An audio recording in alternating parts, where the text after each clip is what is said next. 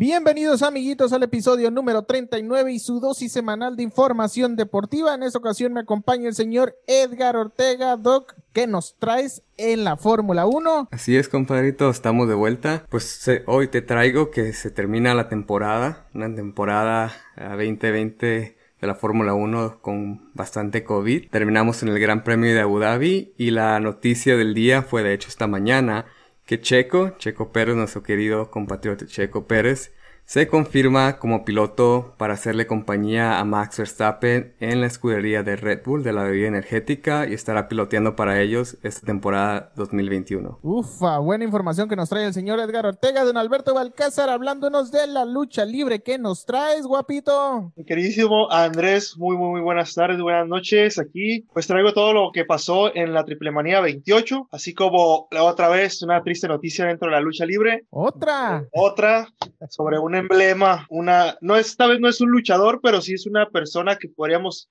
considerar como una leyenda en la lucha libre, ¿no? Porque referees y narradores también tienen su historia y también son unas leyendas dentro de la lucha libre mexicana.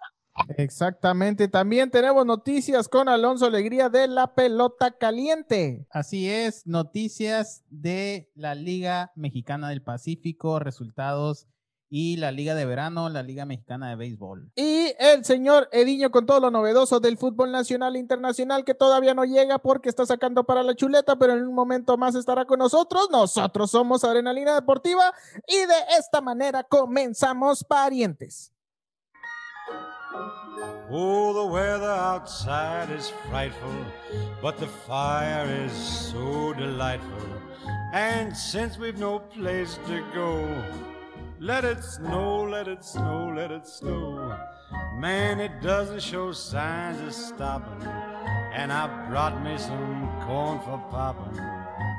The lights are turned way down low. Let it snow. Ahí quedó, pues de esa manera comenzamos el episodio número 39, ya 39 ediciones de este podcast, su podcast deportivo de preferencia, muchachos, ¿cómo no? Y antes de dar inicio, ustedes saben que antes de dar inicio con todo el cotorreo o con, cualquier cosa o con cualquier tema, pues siempre me doy a la tarea de presentar a toda la raza, a toda la banda que me acompaña, a todos los adrenalinos que nos traen información, pues bien perrona de todos los deportes. Muchachos, antes de lanzar información, los presento, como no. Bueno, aunque ya ustedes nos dieron una introducción de lo que van a hablar, pero de todas maneras, saluden a la raza, por favor, no sean groseros. Señor Señor Alonso Alegría, ¿cómo te encuentras el día de hoy, viernes, episodio 39? ¿Qué pasó, muchachos? Chavas, Chaviza. ¿Qué pasó, chavos? ¿Qué pasó, Chaviza? Aquí andamos otra semanita más de Adrenalina Deportiva, su podcast deportivo de preferencia, esperando que se encuentren todos en excelente estado de salud. Sobre todo. Sobre todo ahorita en estos tiempos pandemiosos y a darle con las noticias de deporte. A darle porque se va a poner perrón. Señor, señor Alberto Alcázar, ya con todo y gorrito, porque a lo mejor te está cayendo la nevada ahí, ahí en tu, ahí en tu departamento, ¿verdad? En Argentina, donde ¿Qué, ¿qué, tal es el que? Bueno, en Argentina ahorita es verano, ¿no? Ah, sí, cierto. Pero a lo mejor tiene prendida la refri, ¿no? En su casa. Ah, sí. se ve, se ve ahí el aire acondicionado, pero aunque está apagado, parece que está prendido, pues está muy helado aquí mi, mi, habitación, pero muy bien. Fíjate que el frío, pues no nos quita las ganas de darnos una, un traguito, ¿no? Salud. No, hombre, amigo, qué cosa, ¿eh? Pero eso, esto los hace ver que pues realmente estoy bien, ¿no? Estoy muy bien, pasándola bien y ya cuidando. ¿Cuánto tiempo de sequía tenías? ¿Hace cuánto que no te echabas? Ah, no, el podcast pasado te echaste una, roja, ¿no? Así es, hoy mira. De albañil, andaba de albañil. Andabas de albañil. El día de hoy tenemos una corona extra, ¿no? Así. Una chorrona, perfecto. Sabrosona. Pero no, muy bien, muy bien, saludando a toda la gente, muchas gracias por escucharnos.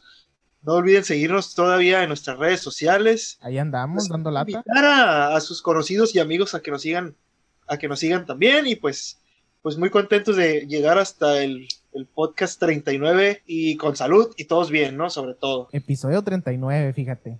Tenemos también al... 40, agárrate. Va a ser navideño, el 40. Va a ser más navideño que este. No, navideño ahorita ahorita navideño tenemos al señor Edgar Ortega que ya hasta gorrito navideño trae y toda la cosa. Señor Edgar Ortega, ¿cómo te encuentras allá en, en Palm Spring? ¿O dónde, dónde estás? en, en Riverside. Ah, en Riverside, perdón. Poquito más al, al oeste, una, como una hora, hora y media. La Juana. Pues aquí, aquí gracias compadre por la introducción. Aquí grabando una vez más el episodio 39 ya de Adrenalina Deportiva y la que, un- que es la tercera vez que ya, ya vengo, ¿no? Bueno, Sí, la aunque tercera. sea virtualmente. Estás en Tercera. vivo. Exacto, ya, ya me gustó. Ya- Ya, Ay, ya me gustó. Privilegiados de que esté aquí. Sí, sí, exactamente. Tiene el privilegio de seguir con mi presencia. No, no es cierto. Con este No, no, no, pero. pero pues está, está, está ah, agradable poder estar aquí con, con ustedes para discutir algo del deporte. Obviamente yo me enfoco en el deporte motor, pero también hay otros temas que me interesan y aquí andamos con toda la actitud. Como dijo el guapito, ya es viernes. Aquí que aquí estoy Ay, celebrando ya con mi. Ahora, ¿tú qué estás tomando, güey? ¿Qué estoy tomando? Adivinen qué estoy tomando. No, ¿Cómo se mira aquí en la cámara? conociéndote- Whisky. No, esa fue la semana pasada. Mezcal. Ándale, un mezcalito. Sí. Ay, mezcalito, papá. Pa- ¿Qué te- Para dormir Mezcalito. bien. ¿Qué prefieres, tequila o mezcal? No, pues mezcal. Tengo, Ah, tengo muy malas lejos. experiencias con tequila. Ah, pero eso te ha pasado por. Eh, güey, ¿te acuerdas una? ¿Qué fue? ¿En un año nuevo? Que No, nos, Navidad y tomamos, Año Nuevo, ¿no? nos tomamos tres botellas de tequila, güey, en- pero en- se me hace que en menos de Sí. dos horas. güey. Sí, es una de esas marcas de las que sí te pega, ¿no? Sí, sí, De esas- son... Sí. De esas marcas- Y, y eran puros shots, ¿eh? Puros shots uno tras otro y dobles. En el sótano suizo también nos tomamos una botella, ¿no? ¿De qué era? ¿Don Julio? ¿Qué era? Esa, esa era buena, esa, o sea, relativamente buena, un Don Julio. pero, pero pues... no, Una botella de Don Julio y luego éramos como seis o, siete, éramos seis. Ah, pues un caballito Sí. por cada uno, güey. sí, unos dos, ¿no? No, y acá cuando... tres porque yo soy un goloso cuando se trata de alcohol. Eso sí, eso ni qué hablar. No Pero no, pues es exacto. Es en el pasado fue una tras otra, tres botellas y quién sabe cómo acabamos. Pero por eso ya, esa es una de varias, pero Un ya, abrazo. eh, ya no me acuerdo ¿verdad? qué pasó. Pero por eso le damos tranquilo ya, así tranquilo en casita, Sí, ya todavía no en estamos- tiempos ya- de COVID. Ya no estamos al- en la edad de, de ponernos en, de- en ese modo, ¿no? Ya somos todos Sí. unos señores. Eh, eh, esos tiempos ya, ya pasaron a mejores días, ¿no? Sí, bueno. Oigan, pues eh, qué bueno que se encuentran bien, muchachos. Este, espero que ahí en casa también se encuentren muy bien, sobre todo que se encuentren bien de salud. Ya lo decía el señor Alonso Alegría.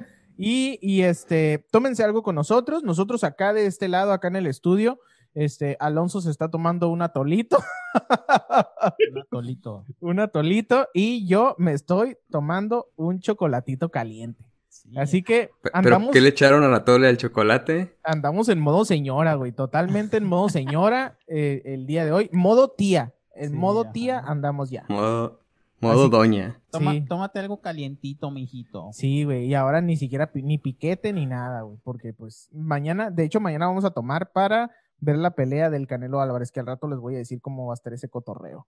Oigan, Ah, pues ya estamos, ya estamos muy cerca de la Navidad. Yo creo que la mejor época del año, para mi gusto, ya lo he comentado. Este, y, ya comentamos sobre, sobre los intercambios, güey. ¿Cómo, ¿Cómo se enteraron ustedes o cómo se dieron cuenta que el señor San Nicolás no existía? No manches. Espero que los niños no me no escuchen. está este- buena, ¿eh? Que la neta, que la neta, eh, pues no tienen por qué escucharnos niños, ¿no? Pero, eh, pues pe- espero si que nos escuchan, papás, tápenle los oídos. Sí, por favor, no les no lo vayan escuchando en el carro cuando cuando vayan con sus niños porque estas van a ser experiencias de nosotros donde este pues lamentablemente pues nos dimos cuenta. Eventualmente a todos nos va a pasar.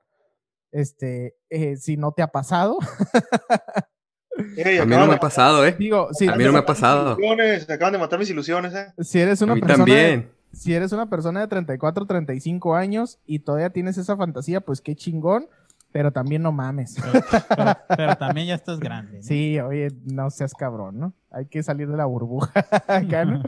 Este, señor, señor Edgar Ortega, ¿cómo te enteraste? La verdad, la verdad, sí, no me acuerdo exactamente la edad. Yo por lo menos digo que sería que a, a mediados de la primaria por ahí, cuando todavía sé que creía en Santa Claus. Pero Se me hace curioso porque supuestamente cuando escribe la carta tiene que ser días antes, ¿no? En vez de yo la escribía hasta un día, o sea, eh, eh, eh, con anticipación, ¿verdad? En vez de yo la escribía un día antes y pues, según esto, porque crees que Santa pues ya sabe lo que quieres, etcétera. Ah, un día antes escribías, no mames. Sí, a veces sí, ¿eh?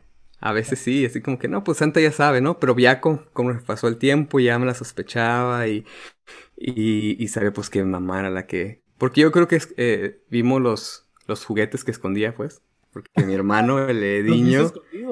Sí, sí, pues el Eddie, esa era su tarea, eso se dedicaba, el Ediño. Esa tarea le Andar. a ese güey. Sí, exactamente. Tienes una tarea y no tienes que fallar, ¿no? No, no, no, pero fuera de onda, sí, es, eso era bien curioso. Ah, Pues. Digamos que era bien curioso. O todavía es curioso, ¿ah? Pero Por no decir que metiche. lo, lo podemos decir de una manera, pues, más sensible. Más ¿no? adecuada, Era curioso, exacto. Era curioso y pues ya él la encontraba y cuando pues, andamos ahí en la hora nos dábamos cuenta y yo. Así es como, como pasó la cosa, ¿verdad? Pero no me acuerdo si un momento exacto que, que hablamos con mamá o así, pues, de que nos dijera si sí o no. Yo sí me acuerdo, fíjate, yo me acuerdo que fue en, pues obviamente una Navidad, este, que había, había pedido un Buzz Lightyear y había pedido un Woody. Y este, y pues yo acalambrado con Toy Story, güey, y los vi en el closet. Abrí el closet porque estábamos jugando a las, a las escondidas y la chingada. Abrí el closet, güey, porque pues me iba a esconder ahí. Y madres que veo los, los dos, güey. El, el Woody y el Buzz. Y pues valió madre. No dije nada, pero pues al momento que los abrí, ¿Y qué hiciste? ¿Cuántos años tenías? no, pues estaba bien morro, güey. Eso sí no me acuerdo. Pero sí, al momento que los abrí ya, ya de, ya como regalo, dije, no, ya pasó a valer madres. Te rompió tu ilusión. Y pasó a valer madre todo el cotorreo. Que de todas maneras ya, ya se decía, no, ah, que Santa no existe y la chingada. Y ya esa madre me lo comprobó y ya chingó a su madre toda la fantasía y todo el pedo, ¿verdad? Sí, yo creo que los compañeritos en la escuela, ¿no? Que están de que no, eso no existe y así, ¿no? Ya de repente le empiezas a hacer caso hasta que ya te cae el 20 cuando, cuando ves la evidencia, ¿no? Cuando lo descubres, sí, güey. Cuando descubres la mentira. Oye, ¿y tú ahora que hiciste eso, cómo le haces tú que eres el único de aquí que tiene hijos? Ahora estoy del otro lado de la moneda, güey. Exactamente, así como lo comentas. Pero ¿cómo los escondes? Porque me imagino que no quieres que, en la casa que la vaya a pasar. No, no lo sé. Ajá, sí, güey. Ajá, ese es el pedo. Nunca, si tú eres papá, no lo hagas, güey. No lo hagas. No lo escondas en tu casa porque en cualquier momento tus hijos te van a torcer. Entonces, llévalo a la casa, digo, a la casa de la abuela, es decir, de tu mamá o de tu papá, y ahí jamás se van a dar cuenta. Entonces, es lo que hago yo aquí en la casa de la abuela. Espero que Andrea no vaya a escuchar esta madre porque chingo a su madre todo. Y, y este, y así le hago. No, no, no lo puedes, no, no los puedes, es- no los puedes esconder en tu casa, güey. Son, son, pues así son los niños, pues son bien curiosos, andan en todos lados, andan en toda la casa.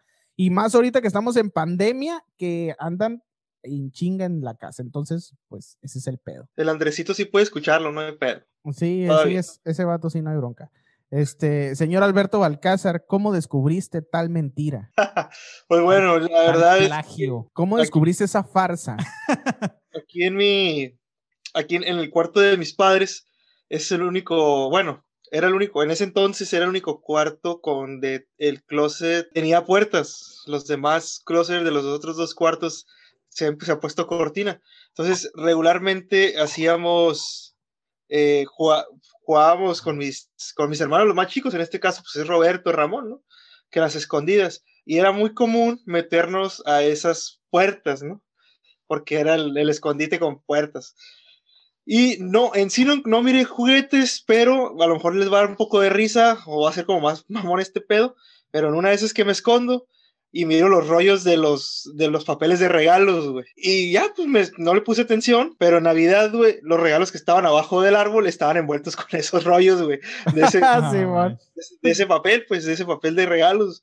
Y ahí fue como me di cuenta que, que los regalos pues los hacían ¿no? mis, mis padres, ¿no? Y lloraste. ¿No? Los, no reclamaste nada, güey, no te dolió. Los enfrenté. Ah. Los enfrenté, qué Todo fiera, ¿no? Oh, y regresando con lo que decías, o sea, aquí pues ahorita, pues esta es la casa de, de la abuelita, ¿no? Aquí donde yo vivo y muchos regalos de mis hermanos vienen a caer aquí, güey. A aquí- huevo, a huevo. Tenemos un, tenemos un cuarto donde pues no lo usamos, ¿no? Desde que ya nomás estamos mi mamá y yo. y ahí meten todos mis carnales. Si es una cosa grande, ahí lo guardan. Ahí es la viene- bodega de Santo Claus, ¿no? Y ya vienen por, ya vienen por ellos, por los juguetes, cuando, cuando este, ya va a ser, no sé, uno o dos días antes para, para envolverlos, güey, pero aquí siempre llegan y, oye, güey, ¿me puedes guardar un regalo para la, la niña y para el niño? Ah, Simón. Y aquí es el escondite, güey, porque si no, igual, como dices, se los encuentran, güey. Oye, güey, pero te, te ofendiste cuando lo descubriste, güey. O sea, dijiste, ah, ¿por qué me echaron mentiras o una mamá así? Realmente no, porque fíjate, todavía hasta los, yo creo que eso fue como a los nueve años y a los, a los diez años, diez, once años, ya, ya tuve, tuve unos regalos de, mis últimos regalos de Navidad en juguetes.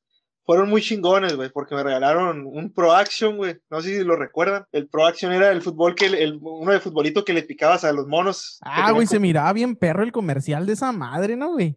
Sí, Ah, sí, pues- está, sí estaba igual de perro. Sí, la neta estaba bien chilo, güey. E- Es, ese fue, ese ya me lo regalaron de grande y cuando lo regalaron yo ya sabía, yo ya sabía pues que, que, que era regalo de mis padres. Y la neta estaba bien chilo, güey, bien chilo. No más que pues se te van perdiendo las piezas, güey, si no las cuidas bien. No, y de morra no cuidas ni madre, güey. Después me lo, me lo compré, ya de grande me lo compré para tenerlo, güey. Lo compré en, en línea, pero tuvo una triste historia que la contaré personal, no aquí. ¡Neta! se puso chilo. Si ustedes quieren que cuen- si ustedes quieren que cuente esa historia, vamos a llegar a los con 500 likes. Una encuesta. Una encuesta y 10, güey. likes. Los 10 likes. La pregunta del millón. Pero miren nada más quién apareció aquí. Llegó Santo El, Claus. el, el curioso.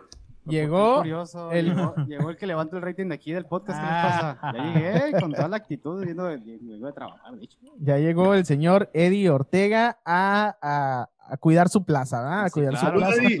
No, no, no puedo permitir que, que acaparen mi lugar en, este, en esta empresa, por favor. En esta empresa. ¿Qué onda? ¿Qué onda? ¿Cómo anda, gente? ¿Cómo andan todos? Oye, oye, Eddie, estamos, estamos cotorreando sobre eh, cu- cuál fue la forma en que descubriste que, que Santo Claus no existía, güey. Mira, sinceramente, A, a nosotros nos acaba de decir el señor Edgar Ortega que tú fuiste el metiche, El curioso. que tú curioso. fuiste el que lo descubrió. lo, lo que pasa es que, sí, sí- bueno, sí es cierto. O sea, yo era el curioso. Encontrar la- los regalos ahí escondidos. Encontrar los regalos. Ese era lo, lo curioso porque, pues. Esa era tu Y ya tarea. nos decía, y luego, no, no- y luego nos, nos decía, ¿eh? Ese no me acuerdo, la neta, pero. Pero sí. Nos decía, ah, te compraron esto, te compraron lo era- otro, decía. Yo era el que encontraba los regalos escondidos en, en el, en el closet de mi mamá. Claro que, pues, esas veces me regañaba, ¿no? Y, ay, ¿por qué, qué- por qué hay estas cosas aquí, no? Incluso una vez encontré en la cajuela del carro de mi madre. Y eso me, la neta, eso me llamó mucho la atención porque dije, ay, güey, o sea, Santa aquí dejó ya los regalos, ¿cómo está el rollo? Y, este, pero sí, así era. ¿Cómo lo fui descubriendo ya después con el tiempo? Pues te vas haciendo la idea, pues, de que, ah, pues, Santa no, en realidad, pues, no existe, es tu mamá, ¿no? Tu mamá, tu papá, el que, el que, el que se encargaba de toda esta, de toda esta actividad navideña, ¿no? En la noche, después de medianoche, enredar los regalos. Tú ya dormido, pues se supone que ya uno estaba dormido. Este, el caso de mamá, pues se encontraron en un cuarto envolviendo, perdón, la palabra, envolviendo los regalos. Entonces, ya con el tiempo te vas haciendo la idea de que, ah, pues es tu mamá, no, o es tu papá el que lo está haciendo. Pero de niño, obviamente, estás de que, chinga, y pues, ¿dónde están? ¿Dó- dó- ¿Dónde, dónde los guardan, no? O, o cómo le hace para traerlos al día siguiente en la mañana, bien tempranito, ¿no? Así las historias de estos muchachos. Alonso, ¿tienes alguno, alguna anécdota que contar? Eh, no, porque fue esa misma vez que tú encontraste los vaqueritos. Ah, Porque es lo mismo. es lo mismo. Es la misma historia. No que no dijo nada. Me la sacaste del, ¿De dónde? me sacaste de la idea que tenía de, de Santa y eso, ¿no? Ya con lo que me dijiste. pues, Y por eso te odio, puto. Oye, hay, hay, hay que comentar que el Alonso siempre ha sido adelantado, ¿no? Porque se juntaba con toda la bola que éramos más grandes que él y siempre, pues, descubrió a Santa, que Santa no existía hasta más joven, pero siempre andaba en, en, en las cosas ahí todavía que era más prematuro, ¿no? Sí, güey, siempre Pues sí, es cierto. Sí, siempre ha sido más prematuro en todo. Ya a los, a los 6, 7 años ya andaba viendo el Golden, güey, en la Sí, noche. ajá. En todo, Cosas en todo. pero me precoz. ha servido, me ha servido para la vida. Oigan, vamos a brincarnos a otro tema. Este, estábamos platicando hace un momento sobre un poquito de- del COVID y lo de la vacuna. Y pues bueno, aquí aprovechando que tenemos al, al doctor del amor, este, eh, que, que le decimos que le decimos doctor no es por mamada. Edgar Ortega sí es doctor, ¿eh? No, no, es, no es chingadera. No, sí, sí es. ¿eh? Para los que no saben, sí es doctor, doctor, no, es, verdad. no es pendejada. Entonces, nos platicaba un poquito cómo está la situación con esto de las vacunas y lo cual se me hace bien interesante. De hecho, pausé el cotorreo y les dije, ¿saben qué? Espérense tantito porque esto estaría chilo compartirlo ahí. Este, pues son cosas e información que él sabe de primera mano. Así que bueno, Edgar Ortega, ¿cómo está la situación con esa onda de las vacunas? Así es, compadre, pues sí, soy, soy médico, pero no del amor, ¿verdad, doctor? de profesión. Cabe aclarar. Ajá, de profesión.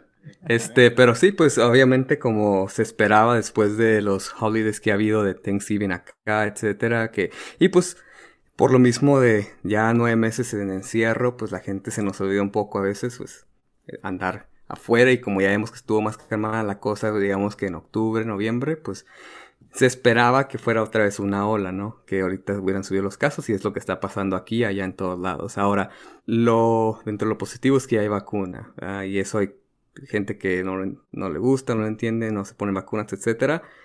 Pero, y te puedo dar un resumen, porque no, no vamos a pasar hablando de esto 20 minutos, pero ahorita en el mercado hay dos vacunas que ya autorizaron en, ah, bueno, aquí en Estados Unidos obviamente, creo que en la Unión, eh, parte de la Unión Europea y otros países en China, Rusia, no sé. La primera que salió es la de Pfizer, la farmacéutica esa, y acaban de aprobar ahora de emergencia también la de Moderna.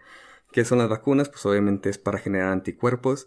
Este es un tipo nuevo de tecnología que se es como ARN o ya ves que el ADN es el, el, make-up, como está compuesto tu composición genética, pero el, el, el RNA o ARN, no sé, lo estoy traduciendo, queriendo traducir de inglés a español, por eso me ando confundiendo. El RNA. Pero RNA, ajá. Es como, o sea, hay un proceso de cuando tus células están hechas de proteína, ¿verdad? Son compuestos de proteínas, se hacen células, células hacen los órganos, etcétera. Entonces, eh, para eso viene la composición genética del, del ADN, ARN, etcétera. Es un proceso. Entonces, estas vacunas tienen el ARN mensajero, que significa que nunca va a tocar el núcleo de la célula y que no ha- hay muchos mitos de que no, pues si me pongo esa vacuna que va a cambiar mi composición genética, etcétera.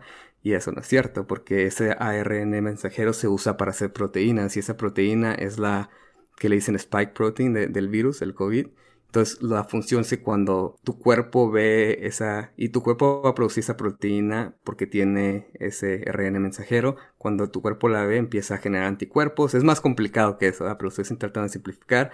Entonces ya cuando venga la de verdad, tu cuerpo ya está preparado para atacar el virus, porque la cosa es que con cualquier infección, virus o bacteria, especialmente virus que son más contagiosos, para el tiempo que tu cuerpo trata de pelear y generar anticuerpos, el virus ya entró a las células y ya pues empieza, hay una infección, pues ya empieza ahora sí que los síntomas, porque afecta a diferentes órganos. Entonces, ahorita con estas dos vacunas ya se le empezaron a poner el lunes aquí en Estados Unidos. Eh, usualmente llegó a las ciudades más de San Francisco, etcétera, donde yo trabajo, estoy en Riverside, apenas creo que la llegó ayer y, y ahorita lo que todo el mundo está haciendo es priorizar quién se la va a poner primero porque no hay suficientes todavía. Entonces, los que están en las líneas de frente, pues en las salas de emergencia, en los cuidados intensivos, los que tienen tanto enfermeras como doctores, ¿eh? o enfermeros, no nomás doctores, eh, son los que les va a llegar primero. Y son dos dosis, cada, con tres semanas entre medio.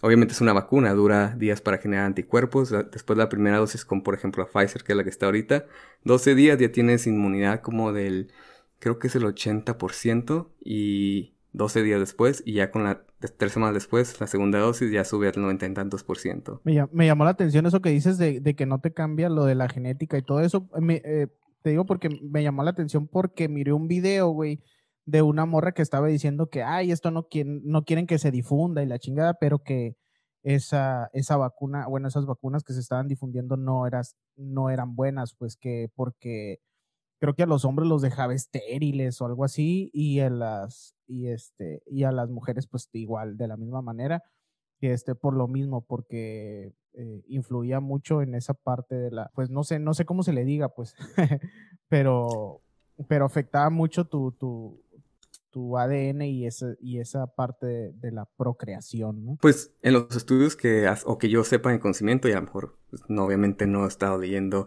porque no estoy en esa área exactamente, ah, pero si sabes cómo funciona bioquímicamente esto de la composición genética, a la bioquímica de eso, cómo se, se basa de ADN a ARN, a proteína, etcétera, no tiene sentido lo que está diciendo. Y, y, y desafortunadamente hay mucha, tanto política, inclusive religión y desinformación. Entonces alguien ve un video en YouTube que alguien lo hizo. Entonces de ahí se empieza la cadenita, pero sin saber qué onda. Y la cosa es, no nomás esto, ahorita con la vacuna, ¿verdad? Pero siempre que, si algo aprendí aparte en, en las ciencias y en medicina, es que siempre tienes que hacer tu investigación de la fuente de donde debe de ser, ¿verdad? No, yo no, por ejemplo, no te puedo opinar de política porque, o puedo opinar, pero no voy a ser un experto en política, por ejemplo, porque pues no es mi área, ¿no? Ahora yo sé que hay desconfianza en veces en la ciencia, medicina, porque pues sí, o sea, inclusive si hay reacciones secundarias con una vacuna, las más comunes son como bajas, en un porcentaje bajo, y es algo como si te quisieras enfermar, pero no te enfermas de verdad.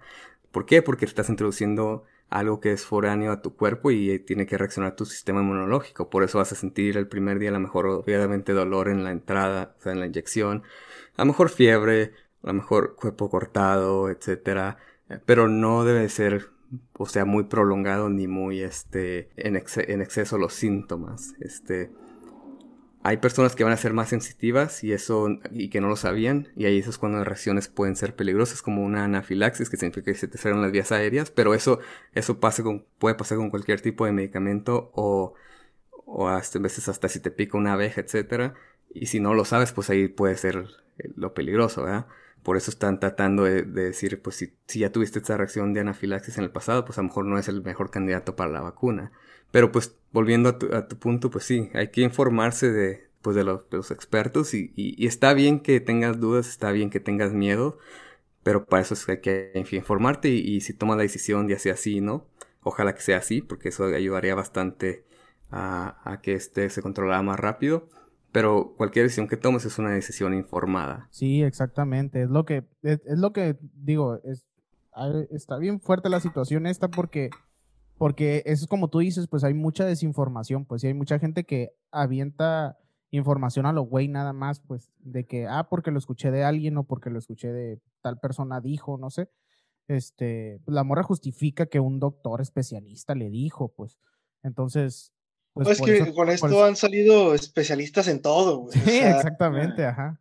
Especialistas en, en virus, especialistas en en el té que te debes de tomar, especialistas en... No, sí, man. Está muy Sí, sí, entonces es un problema, es el problema del virus y aparte es el problema de la desinformación, pues entonces hay mucha, hay mucha, bueno, mucho problema eso, pues de, de la información que es correcta y cuál, es, cuál no es correcta, entonces sí está muy cabrón.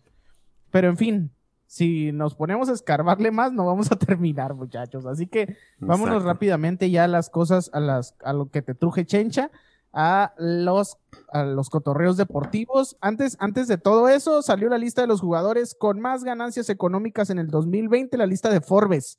La lista de Forbes es, es la, la, la, más chingona en, en el aspecto este de, de, las ganancias de los deportistas.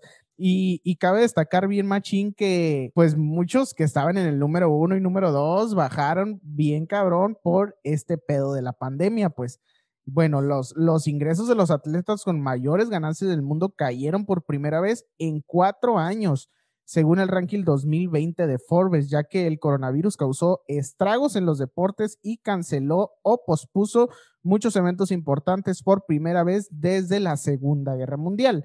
Los 100 atletas mejor pagados ganaron un total combinado de 3.600 millones de dólares este año que es el 9% por debajo del 2019 y el primer descenso desde el 2016 cuando los boxeadores Floyd Mayweather y Manny Pacquiao sesgaron los resultados con un pago de 400 millones de dólares por la pelea del siglo en mayo del 2015. Este año, el señor Roger Federer tomó el primer lugar por primera vez con 106 millones de dólares en ganancias antes de impuestos superando a Cristiano Ronaldo y superando a Lionel Messi, quienes han intercambiado el puesto número uno en tres de los últimos cuatro años. Los dos íconos del fútbol ganaron 209 millones de dólares entre los dos durante los últimos 12 meses, una caída de 28 millones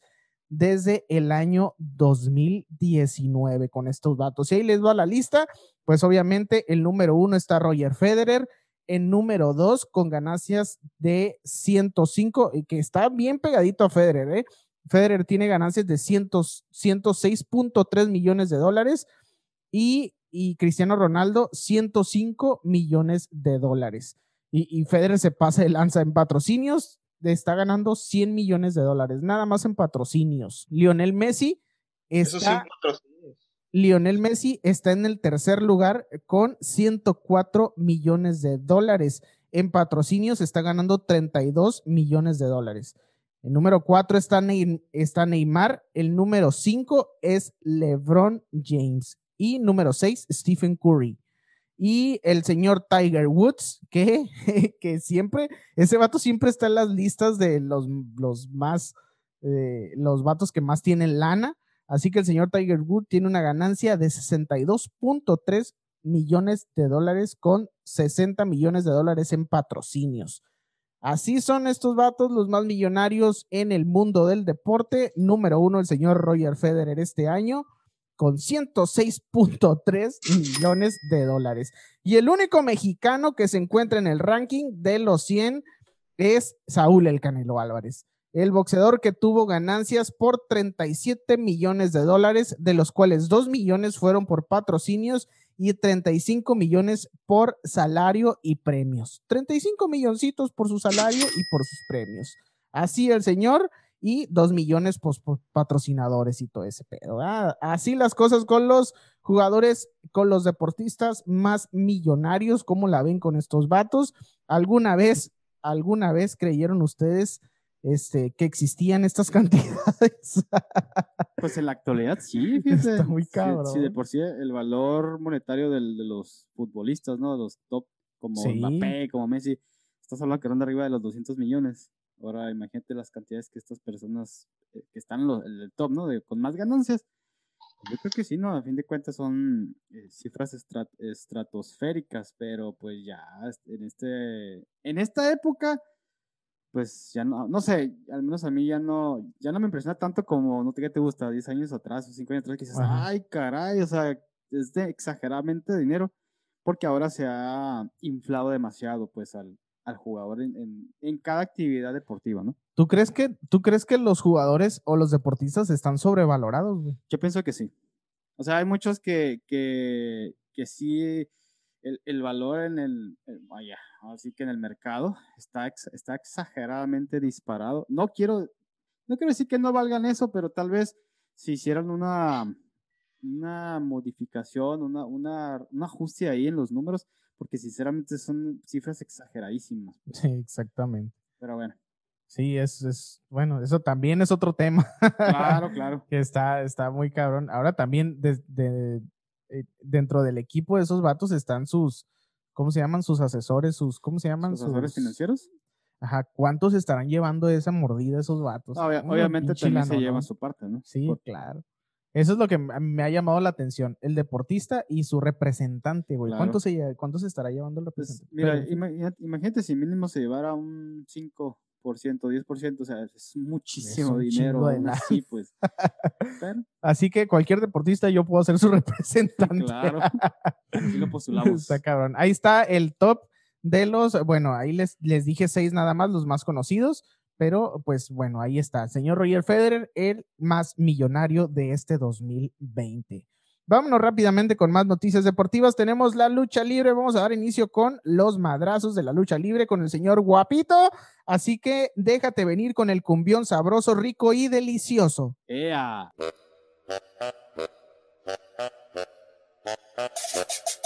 ¡Vive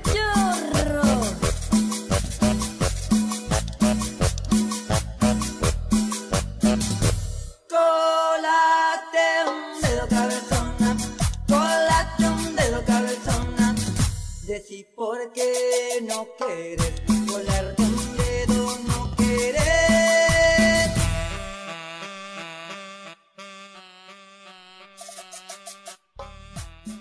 Así es, mi gente, mi gente, mi gente, mi gente bonita de Adrenalina Deportiva. Muchas gracias por seguir escuchándonos. Y bueno, el día sábado 12 de diciembre, o sea, el sábado pasado se llevó a cabo la tan esperada Triple Manía 28, llena de muchas cosas pues, bastante interesantes, bastante curadas y bastante buenas. Entre ellas, pues fue, empezó con un emotivo mensaje, perdón, con un emotivo homenaje y reconocimiento a lo que fue el gran luchador y creo yo el estandarte o el emblema de la AAA, el luchador La Parca, pues fue llevado a la, al Salón de la Fama de la Lucha Libre AAA. Ese fue el homenaje. Eh, ustedes recordarán que, pues, eh, lamentablemente La Parca falleció en enero de este año y, pues, la, la licenciada y, y la jefa mayor de la AAA Varicela Peña pues anuncia como reconocimiento para la parca pues que, que ha sido inducido a lo que es el Salón de la Fama de la AAA en presencia de lo que es Caris la momia, la momia Junior. En este caso, pues, ¿quién es Caris la momia Junior? Pues es el hijo de la parca, que ya con esto ya deja de ser Caris y ahora se va a convertir en lo que es la parca Junior.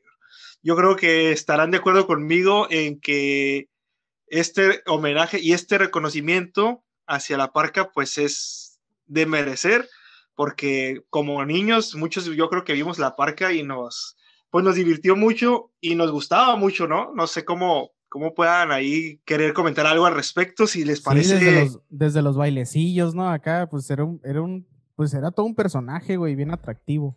O sea, bien atractivo, no me refiero a. pues llamaba mucho la atención, pues. No me refiero a términos homosexuales, sino que, ajá, así como dice, así como dice Lady, pues eh, llamaba mucho la atención, pues, y, y, era de los que regularmente caían bien, pues, a, a la gente. Sí, era un luchador bastante carismático, eh, la verdad que jalaba bastante, bastante gente a las funciones de la AAA, y cuando lo invitaban a eventos de lucha libre donde no iba la caravana completa de AAA, creo que sí llenaba la arena en donde se presentara, ¿no? Aquí en Mexicali me tocó ir varias veces al auditorio del estado, donde invitaron a, pues no, no traían a toda la caravana, la lucha era con luchadores de aquí locales y la estelar era la parca, pero se llenaba eh, el auditorio a reventar, ¿no? Entonces, un luchador que una vez platicando el cibernético decía que él se quedaba hasta que el último niño de la fila que quería un autógrafo, una foto con él, se lo daba el autógrafo y se tomaba la foto. Y todos los, luchadores no se iban por estarlo esperando, ¿no? Y unas palabras que decía la parca que la verdad me, se me hace bastante buenas, es que decía, es que tú no sabes el esfuerzo que hacía, que hace o que hacen los papás de este niño para traerlo a esta función de lucha libre, para vernos a nosotros que somos sus ídolos y que me ponga en un plan de que no, no me quiero darles un autógrafo. Cosa que cuando yo escuché esto del cibernético, se me hizo bastante, bastante emocionante, ¿no? Lo que la parca valoraba a su público, porque él sabía que era la persona más seguida de, de la AAA, entonces creo que muy merecido este reconocimiento y este homenaje hacia la parca y así que pues felicidades que, que, a pesar de pues yo creo que si no hubiera pasado esto de que fallecer o algo de todas maneras el vato iba directo al Salón de la Fama de la AAA ¿no? así que era un histórico pues era un histórico pero muy bien entonces muy contentos y bueno también dentro de la, de la Triple Manía 28 se llevó el la lucha por el campeonato de parejas de la AAA, que lo disputaron entre Tejano Junior, Rey Escorpión como equipo, la segunda pareja era Mystesis Junior y Octagon Junior versus los Lucha Brothers, eh, que son conformados por el Penta Cero Miedo y su hermano el Fénix. Los Cero Miedo. los, los Lucha Brothers retienen el campeonato. Fue una lucha bastante buena en la que pues el cinturón parecía que lo iban a perder. ¿A quién le ibas tú, güey?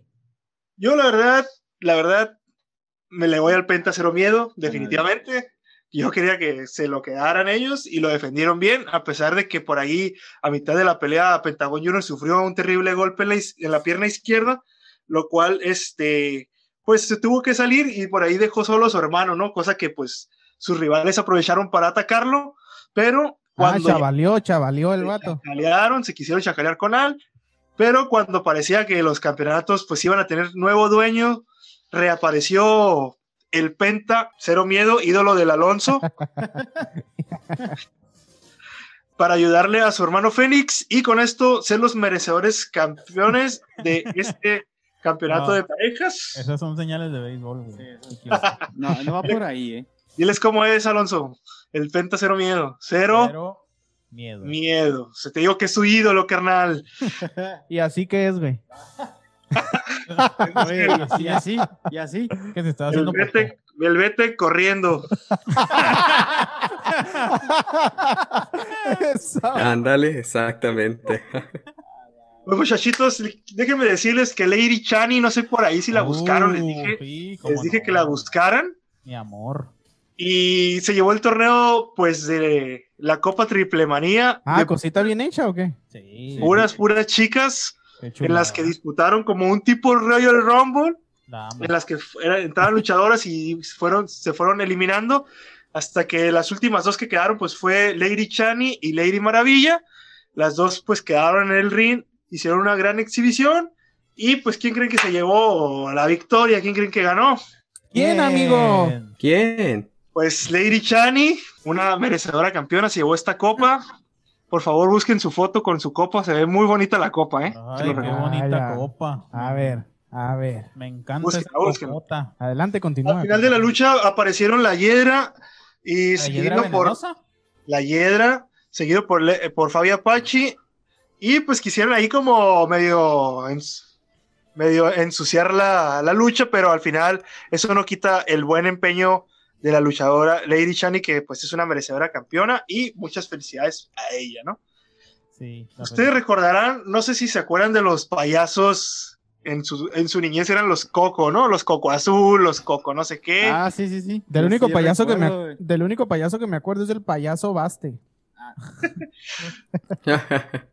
del payaso Gabo. Pues eh, aquí en la AAA pues están los, los Psycho Circus, son unos payasos que después de cinco años volvieron a luchar juntos y se llevaron la victoria. Sus rivales fueron pues nada fáciles, nada más y nada menos que Elia Park, todos conocemos a Elia Park, un toro, ¿no? Un toro en la lucha libre, el hijo de Elia Park y Blue Demon Jr. Por ahí ya traen una rivalidad un poco marcada entre Blue Demon Jr. y Elia Park, lo cual no hizo que funcionaran las cosas y pues esto lo aprovecharon los payasos Morden Clown, Monster Clown y Psycho Clown, por lo cual se llevaron la victoria dentro de esta función de la Triple Manía número 28, ¿no? Y déjenme les cuento, déjenme les cuento también que se llevó a cabo la pelea que representaba a Marvel, les dije que iba a haber una pelea con algunos luchadores representando a algunos personajes de Marvel, de Marvel, de Marvel. Marvel.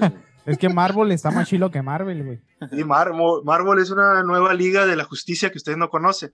Ah, es. Que La no copia china. Déjenme, déjenme les digo que la verdad los personajes estuvieron padres.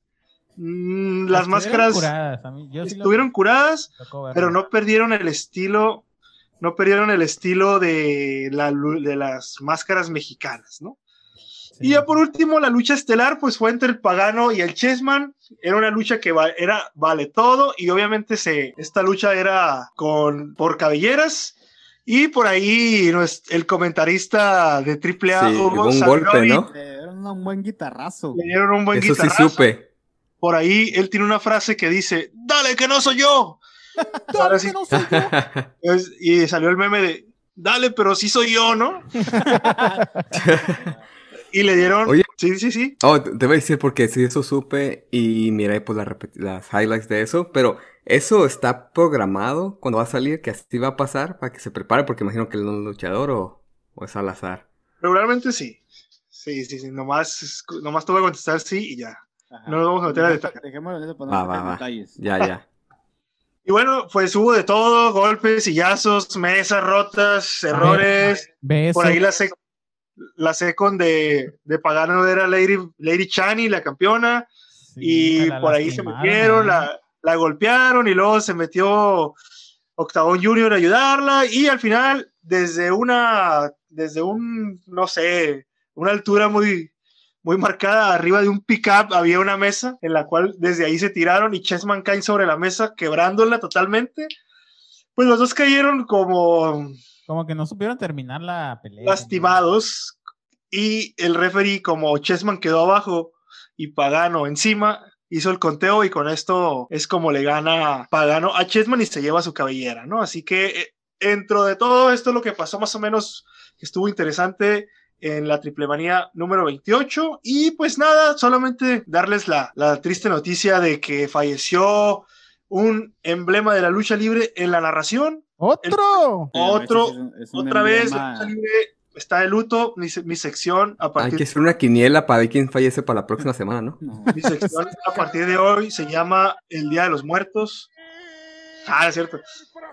El comentarista de la lucha libre y boxeo, conocido como Doctor Alfonso Morales, falleció la tarde de este jueves 17 de diciembre. Así lo informó Lean- Lea- Leonardo Riaño, que también es comentarista, que es su sobrino, ¿no? Gil- Gilberto Alfonso Morales Villela nació en Huetamo, Michoacán, el 4 de febrero de 1949. En el año de, mil, en el año de 1970, el doctor dio sus primeros pasos en su carrera como narrador, aunque su fama y renombre comenzó a figurarse una, una década después a su llegada a Televisa. El mote de doctor Alfonso Morales se debe a que el cronista finalizó su carrera profesional como médico psiquiatra.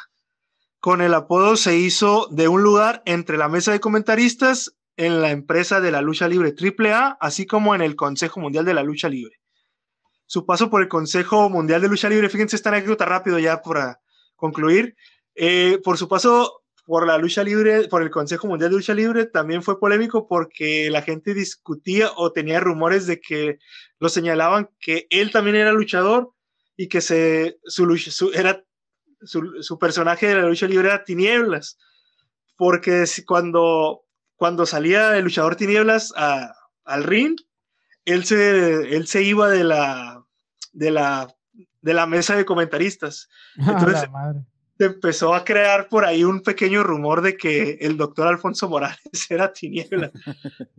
Tinieblas es el, el- el luchador que sale con Aluche, uno así Sí, sí, cómo no. Y lo conocen, me imagino. Otro, ¿no? otro histórico, mijo. Entonces, mucho se, se, se rumoraba de que el doctor Alfonso Morales pues era, era Tinieblas. ¿no? Y bueno, pues nada más. Su carrera continuó por varios años hasta 2016, cuando final- finalizó sus apariciones en las transmisiones de lucha libre por televisión. Desde ese momento cesaron sus apariciones hasta mm, 2019, cuando se le rindió un homenaje en, en Michoacán, allá en su tierra, ¿no? Entonces, pues lamentable la noticia, un histórico de la lucha libre, su voz dentro de lucha libre y boxeo, porque también narró, este, también narró peleas de lucha libre, fueron, pues su voz yo creo que es irreconocible, si lo buscan por ahí en YouTube, pues, luego lo van a identificar.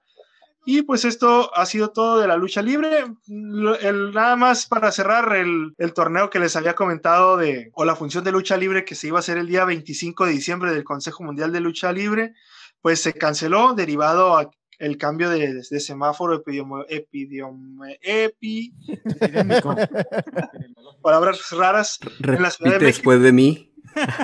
Epidemiológico. No. pues se vuelve a poner en rojo y pues se cancela la, la función de lucha libre, ¿no? Entonces, ahí no va a haber funciones de lucha libre próximas, entonces vamos a ver qué les decimos aquí a los adrenalinos, ¿no? A ver qué, a ver qué otra información hay. Habrá que rascarle porque no va a haber lucha libre. Unas historias ahí que tengas que contar. Unas historias de, de- de la, de la lucha de antaño. Sí, claro. Déjenos, déjenos sus comentarios ahí a ver qué, qué les gustaría saber acerca de la lucha libre para que el guapito venga y nos platique y nos comparta sus conocimientos sobre este deporte.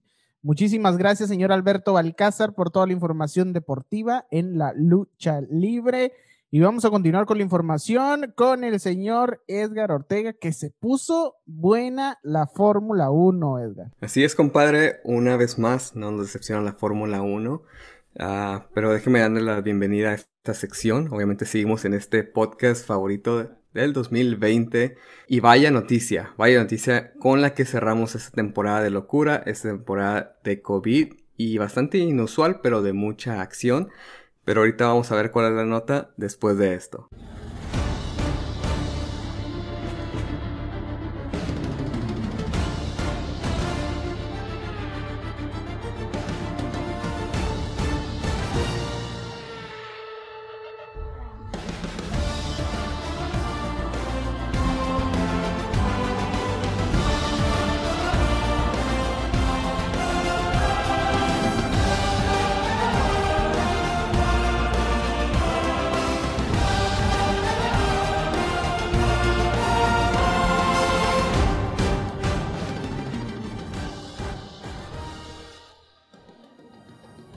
Vaya, vaya noticia que nos aventamos esta mañana, ya que Sergio Checo Pérez, obviamente es nuestro compatriota, se confirma por los rumores que ha habido fuertemente eh, de que va a pilotear para la escudería de la bebida energética que es Red Bull.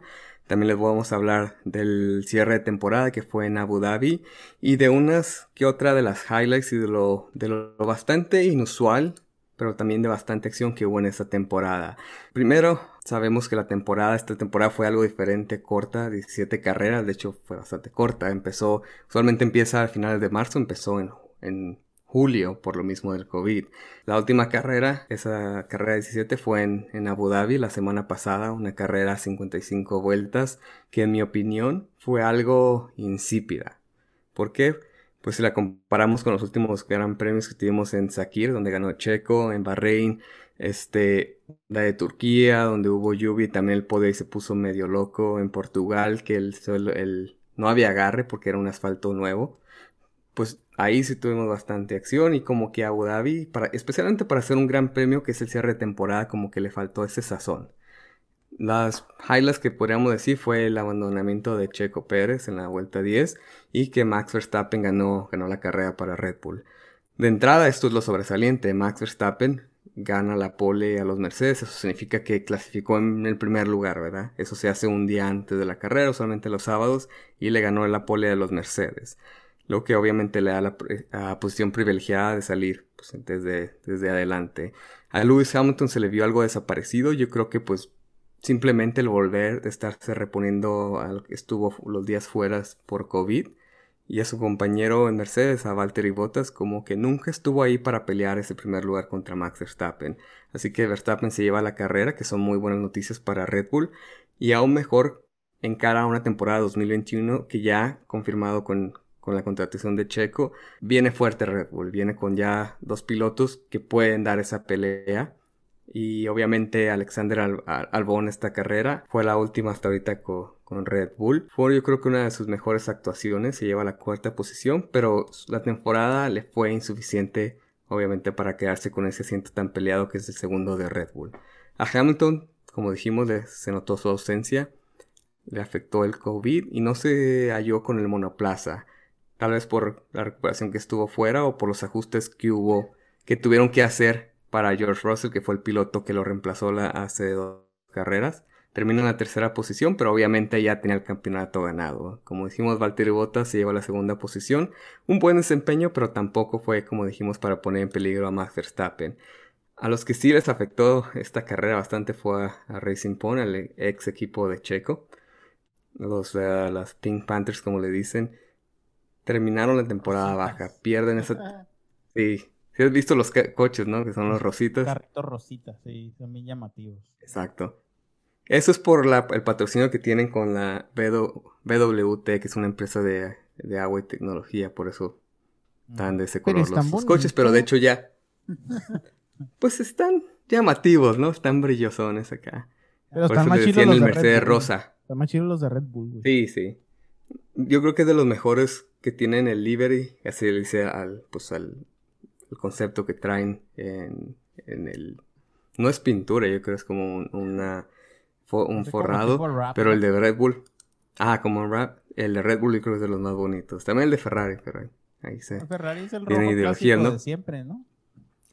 Pero lo que hicieron ya hace unas temporadas que le quitaron el brillo, entonces mira como un mate, ah, un, rojo mate más quemado. Entonces ya como que ese sí me gusta más y me llama la atención. De hecho, el Mercedes que sacó esta temporada, no sé si lo vieron que está negro. Es como, ajá, negro como con gris, ¿no? Algo así. con gris y algo de verde, pero antes era plateado. Ajá. Ah, Eso fue de esta temporada para, ya ves que Hamilton es, pues, el piloto número uno y es muy promovedor de, de los movimientos antirracistas y eso, entonces oh, lo hicieron como un homenaje por eso. El de el naranja es de McLaren, ¿no? Oh, sí. Ese también. El naranja papaya le dicen. Ay, pues, papayón. Naranja papaya. Mira muy bien. Es un, es un. Sí. Es un color clásico de McLaren, entonces lo, regresaron otra vez y ya tiene tiempo. Le van modificando ahí en temporada a temporada, pero, pero a mí también es de hecho de los que más me gusta ese.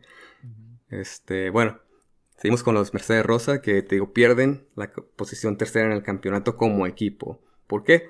Porque a Lance Stroll, que es el, era el compañero de Checo, es el hijo del dueño, no fue capaz de dar la cara por el equipo y no lo ha sido desde la mitad de la temporada.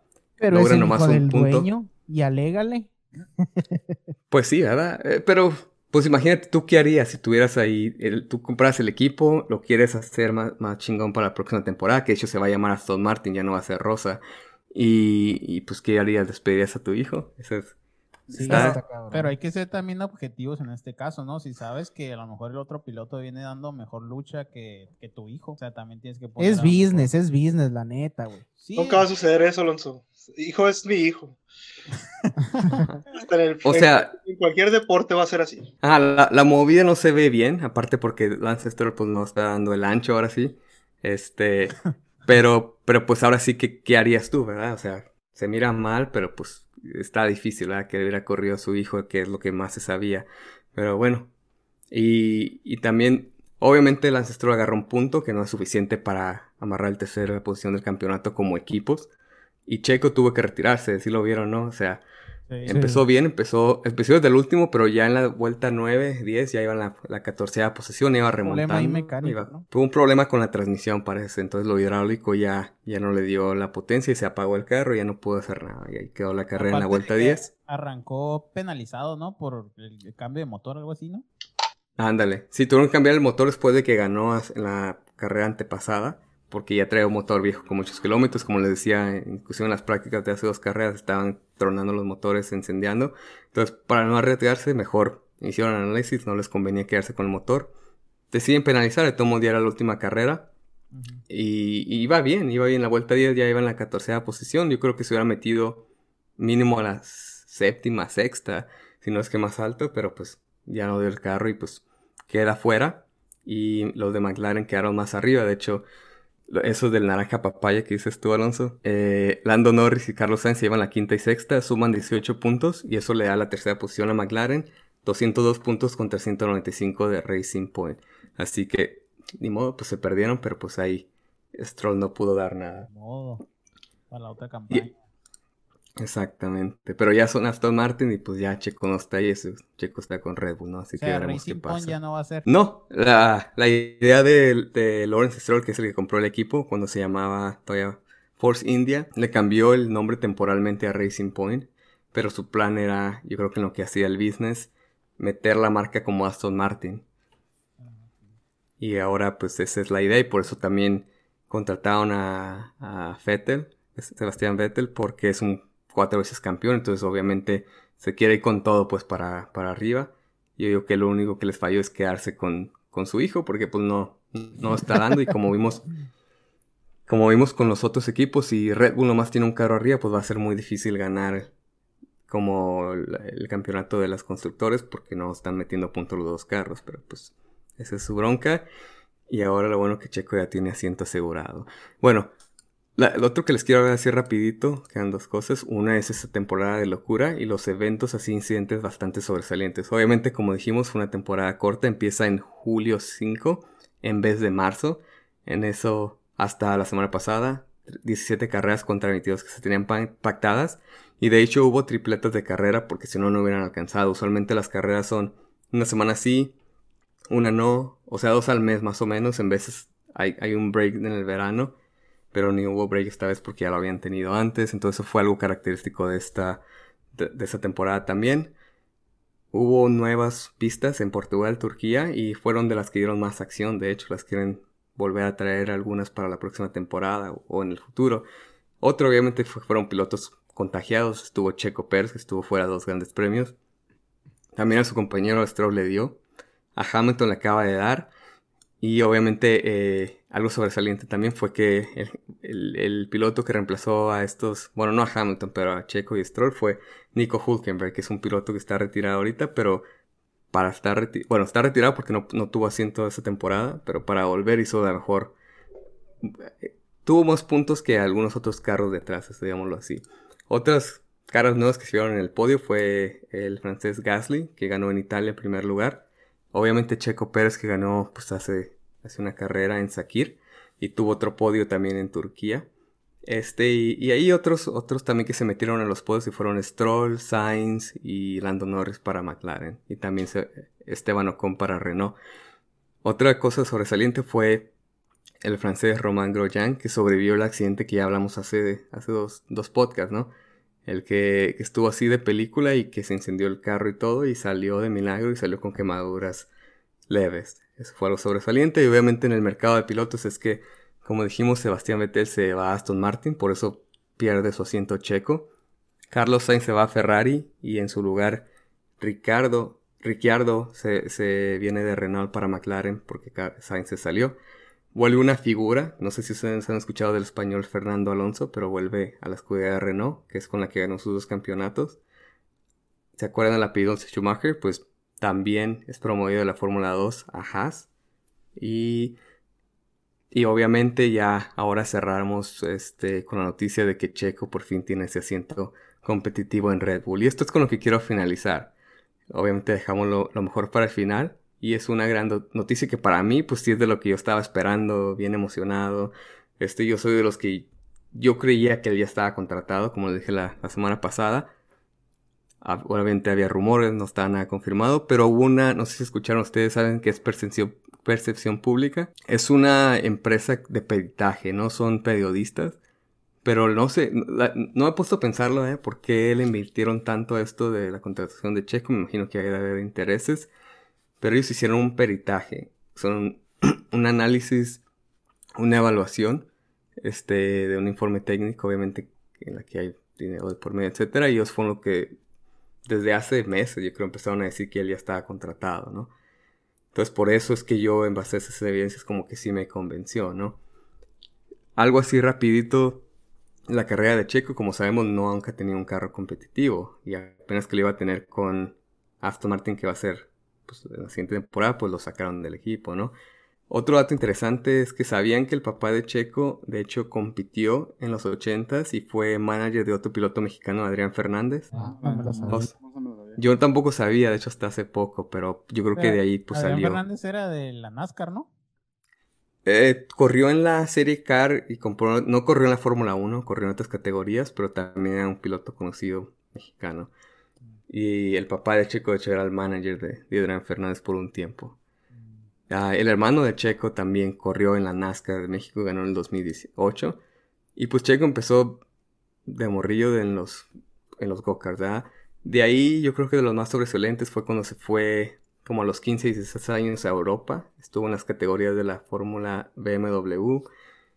Y de ahí se pasa, creo que fue en el 2009, 2008-2009 a la GP2, que ahorita es la Fórmula 2. Esto es donde vienen los pilotos de Fórmula 1, ¿verdad? Es como la categoría menor. Y ya en el 2000, en el 2009, ah, tuvo un desempeño más o menos. Pero ya en el, en el segundo lugar fue en el 2010, ya en la categoría esta, y en el 11 lo contrata el equipo Sauber, que ahorita son los de ah, Alfa Romeo, y, y se mete en la academia Ferrari, de hecho pues para allá iba. El, el, el Sauber no era un carro competitivo, entonces Checo tuvo podios, le hizo más o menos bien, y por eso en el 2013 le llamó la atención a McLaren. Cuando Hamilton se movió fuera de McLaren a Mercedes, él tomó su asiento, pero de ahí en adelante esta es una controversia porque fue una mala temporada para él y para McLaren. O sea, esta es la controversia que muchos dicen, no, pues sí tuvo un coche competitivo que fue el McLaren de 2013, pero ahí fue cuando empezó la decadencia de McLaren, entonces también como que no, no concuerda eso, pues. Y fue criticado también porque era muy agresivo, yo creo que también Checo Pérez porque era, pues estaba morro todavía. 2014 firma con Force India y de ahí hasta ahorita pues ha estado en el mismo equipo, ¿no? Ha tenido buenas siempre buenas ah, temporadas. De hecho, siempre ha estado, excepto creo que la primera, en 2014, fue superado por su compañero de equipo que fue Hulkenberg y todas las demás siempre ha estado él superando a sus compañeros y una de las mejores temporadas, es la de 2018 y esta, ¿no? Entonces ahora sí, vemos que los coches de Sergio, de Sergio Pérez pues son, han sido tres, el Sauber, los el McLaren y los Force India y nunca ha sido un, monoplaza competitivo. Entonces es ahí cuando para mí esa es la emoción y, y es una gran noticia pues tanto para México, este, para América Latina, para todos los seguidores de Checo y de la Fórmula 1, porque ahora sí él puede tener esa oportunidad de pelear por podios que tanto ha querido, pues en 10 años en la Fórmula 1 y apenas con, un, con una ganada. ahora sí tiene esa oportunidad y ese coche para andar arriba y con más Verstappen y pues la finalidad también de Red Bull es que, que ganen por lo empiecen ganando y le den más pelea a Mercedes y puedan ganar por lo menos el campeonato de constructores y por qué no en un futuro pues ya igualarse Mercedes y también ganar campeonatos ellos. Así que ¿cómo la ven ustedes, adrenalinos? Está pues está, está, digo, está bien chingón que, que ya tenga la oportunidad de, de poder de poder pelear y poder emparejarse a los monoplazas más grandes, ¿no? porque, pues bueno, eh, de ganar su primer podio en, 10 años, pues ahí te dice, pues todas las carencias que han tenido los, los monoplazas donde él ha competido, ¿no? Entonces, pues ahora sí que, pues se le va a exigir bien cabrón también, güey, en, en, otro, sí, tiene que. Ajá, se le va a exigir bien machín y pues tiene que dar resultados, güey porque pues también Red Bull tiene, pues terminó en una muy buena posición, güey. Entonces, pues o tiene que mantenerse o, o tiene que subir de, de, puesto, ¿no? Entonces, pues vamos a ver cómo funciona. Ojalá que sí dé que sí los resultados que se esperan, porque pues ahí no se, no se tientan el corazón, güey. no, y, y, y, sí, exacto, tiene que seguir como ahorita y mejor, porque Red Bull no se tienta el corazón para, pues ahora sí que para bajar pilotos, ¿no? Este, en tres temporadas van no, en dos, bueno, han tres pilotos de la academia de, Red Bull, Alexander Albon, Pierre Gasly y Kvyat, que los bajaron. A, Gasly lo bajaron a mitad de la temporada, ni siquiera le dejaron terminar la temporada. A Albon como que le quisieron dar un poco más de no, no, si puede, si es un empujoncito, pero pues no lo dio. Y es, sí, dicen que el ambiente a lo mejor en Red Bull, o sea, es como muy competitivo y a lo mejor es el estrés en el piloto y y los jóvenes que han estado ahorita como que pues no, se, hicieron chiquitos ahora sí que con la presión y es, es ahí cuando tal vez yo creo que la experiencia de Checo Pérez yo creo que sí, sí le puede funcionar y pues, ¿por qué no? O sea, ahorita es un contrato de a un año como que está a prueba, digamos, ¿no? Entonces ya en un año vamos a ver, a ver qué tal. Pues vamos a ver qué onda con el señor Checo Pérez, que pues qué buena noticia, ¿no? Vamos rápidamente a cambiar de deporte, muchachos, porque tenemos también pelota caliente, tenemos el béisbol, así que dale duro, machín, muchacho, porque este, el tiempo apremia. Y ya me está dando hambre, yo ya quiero refinar algo y la traigo gacha. Así hay de comer, vamos, de a, comer. vamos a darle duro, vamos a darle duro a, para ti una sopita de vaso. Oye, sí, yo te voy a hacer una. Qué buena idea. Buena idea vámonos, vámonos a la pelota caliente, muchachos.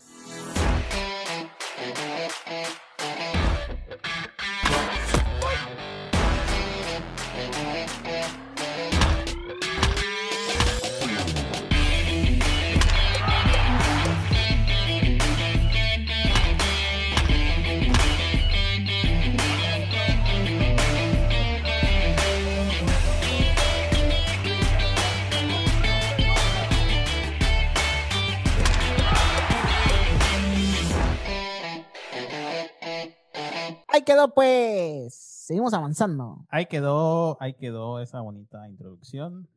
Y complacencia. Complacencia de la gente y de todo el mundo. Esta semana tuvimos series muy interesantes, duelos en donde hubo, dentro de todas las series que tuvimos, se concluyó una sola barrida y fue propinada nada más y nada menos aquí en No me digas, no, no a empezar ya. No manches. ALB. No manches. No, les, voy a decir, aquí está bien ya. Bueno, gracias. Gracias, nos vemos. nada más y nada menos de los naranjeros de Hermosillo a los caballeros águilas de Mexicali. Ya somos clientes. Quien, mm. a pesar de dar buenos encuentros, salieron con derrota en los tres choques. No mames. En el primer duelo que abrió la serie el día martes, los naranjas ganaron el encuentro por marcador de tres carreras a uno.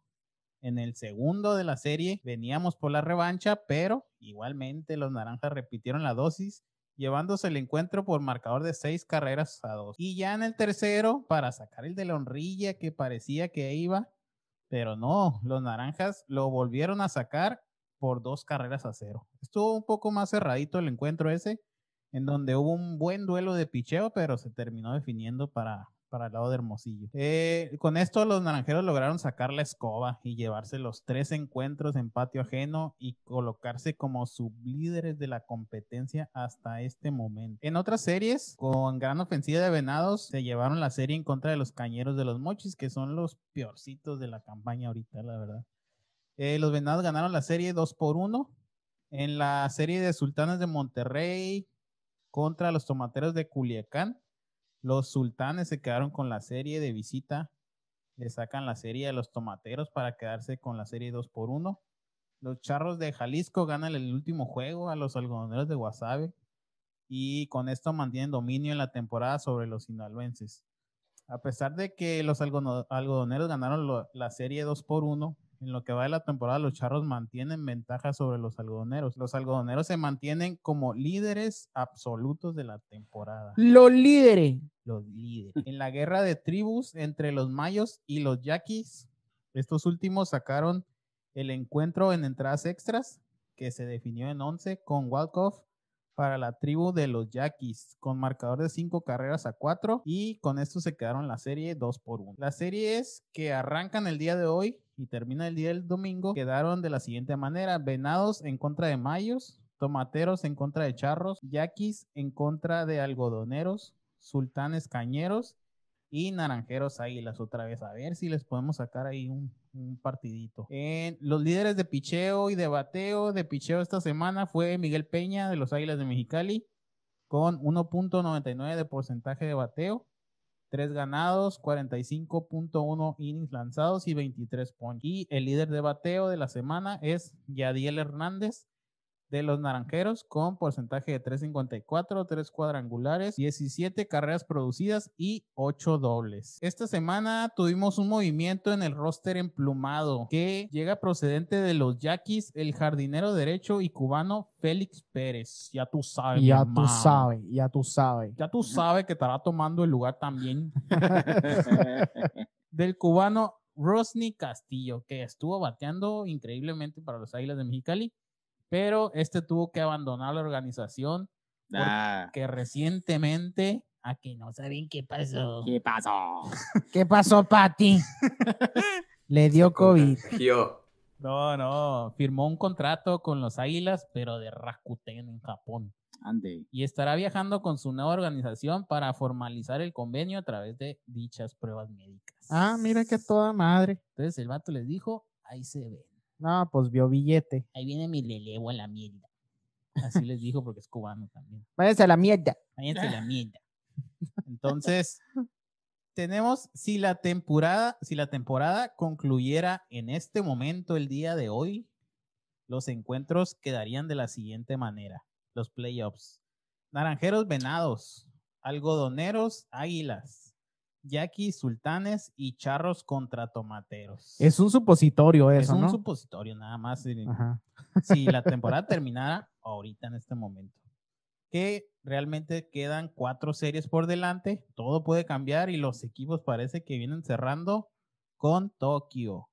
Y los eliminados parece que ya no tienen nada que hacer, son la tribu de los mayos y los cañeros de los mochis, que se, no, yo la verdad sí no creo que, no- que pasen, pero pues todo puede pasar en el béisbol, ¿no? Las posiciones hasta este momento en la Liga Mexicana del Pacífico de esta segunda vuelta van de la siguiente manera. En primera posición están los algodoneros de Guasave, con 12 ganados, 6 perdidos. Bravo. Los naranjeros, el mismo récord, 12 ganados, 6 perdidos. Charros, 11-7. Águilas, los bajaron hasta el cuarto la semana pasada, recuerdan que les comentaba que estábamos de líderes, ¿no? Pero con esta barrida en contra de los naranjeros, pues nos movieron hasta la cuarta posición, 10 ganados, 7 perdidos. Venados vienen abajo, 9-9. Yaquis, 8-10. Tomateros, 8-10. Mayos, 8-10. Sultanes, 7-11. Y en el sótano, los cañeros con 4-13. Así las posiciones al momento en la Mex Pack. Valió madre, ya me estoy desilusionando esta temporada.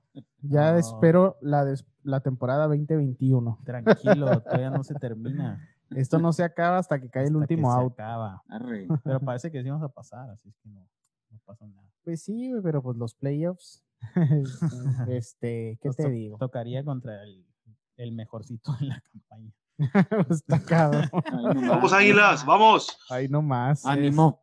Este, hasta ahí lo de la Mexicana del Pacífico, pero tenemos información de la Liga Mexicana de Béisbol, que la Mexicana del Béisbol es, se juega en verano aquí en México. Se conoce como la Liga de Verano, ¿no? Más, más que nada que la Liga Mexicana de Béisbol. Tras los acuerdos de la Asamblea de Presidentes y con ajustes realizados por la Liga, se definió el sistema de competencia para la temporada 2021 con un rol de 594 juegos de temporada regular y un playoffs ampliados con seis clubes calificados por cada zona.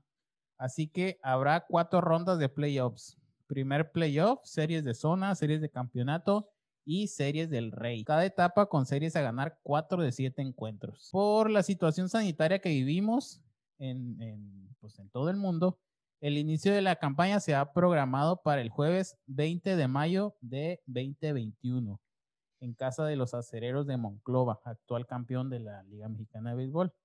A partir del viernes 21 de mayo se jugarían todos los clubes del circuito. Se jugará a rol corrido, sin vueltas, para acabar la temporada regular el día jueves 5 de agosto.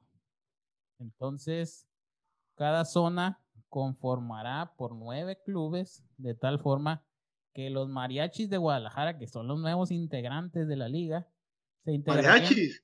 Mariachis. Se llaman? Es el nuevo equipo de la Liga Mexicana de Los Béisbol. mariachis callaron. Oye, ese, ese nombre me gusta. Y, y ima- imagínate el mariachi en el estadio, cabrón. Chingón, ¿eh? Hombre, qué chilo, ¿no? Ya te viste pisteando ahí en el estadio, ¿no? Con los mariachis. Los Sí, mariachis callaron. ¿Sí o no? Guadalajara, Guadalajara. Entonces, este equipo se integraría a la zona norte, pero también se incluyó otro equipo más. Es el Águila de Veracruz, que se sumaría a la zona sur. Estos dos equipos, pues, son nuevos en el circuito. A ver cómo les va su, su temporada de inauguración en la liga, ¿no? Y hasta aquí las noticias beisboleras de la semana. Espero y les haya gustado. Y Claro que nos gustó. Claro que nos gusta estar informados, amiguito. oh, qué Recorcholis. corcholis. Ahí quedó las noticias de la pelota caliente, muchachos. Vamos a pasar a otro tema, vamos a pasar a otra cosa. Vamos a pasar a retirarnos. Adiós. Vamos a pasar a el boxeo y la UFC que está bueno. Está bueno eh, el cotorreo este en esta semana, así que lánzate con la intro, muchacho. ¿O todavía no la tienes ahí? No 500 pesos menos entonces para ti. ¿Qué va a tener mi compa? no, hombre. No trae nada, mi compa. No trae nada ese vato, ¿eh? ¿Quién está manejando Se va a quedar sin aguinaldo. Ánimo. Ánimo.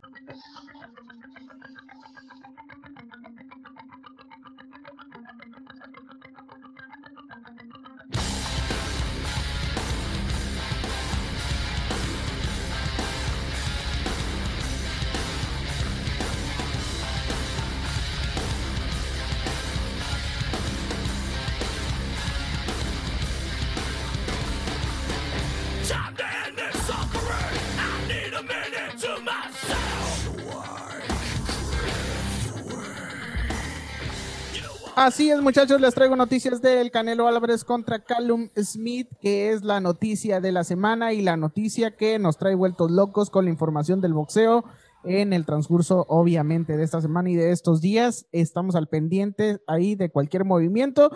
Pues resulta que el combate entre el mexicano, el Canelo Álvarez y el invicto inglés Callum Smith ya es un hecho, es oficial y ya, estaba hecho esto desde hace rato, pero es oficial, me refiero a que ya fue el pesaje. El día de hoy por la mañana, ambos, ambos boxeadores marcaron las 168 libras reglamentarias para su combate por el cetro supermediano de la AMB y el vacante del CMB en el Alamo Dome de San Antonio, Texas. San, Antonio, Texas, Texas. San Antonio, Texas. Entonces, eh, dice el Canelo Álvarez que él sin ningún pedo dio, dio el pesaje. No, no- la neta, en la entrevista no se miraba ni preocupado, ni que estresado, ni, ni enojado, ni bien tranquilito el vato.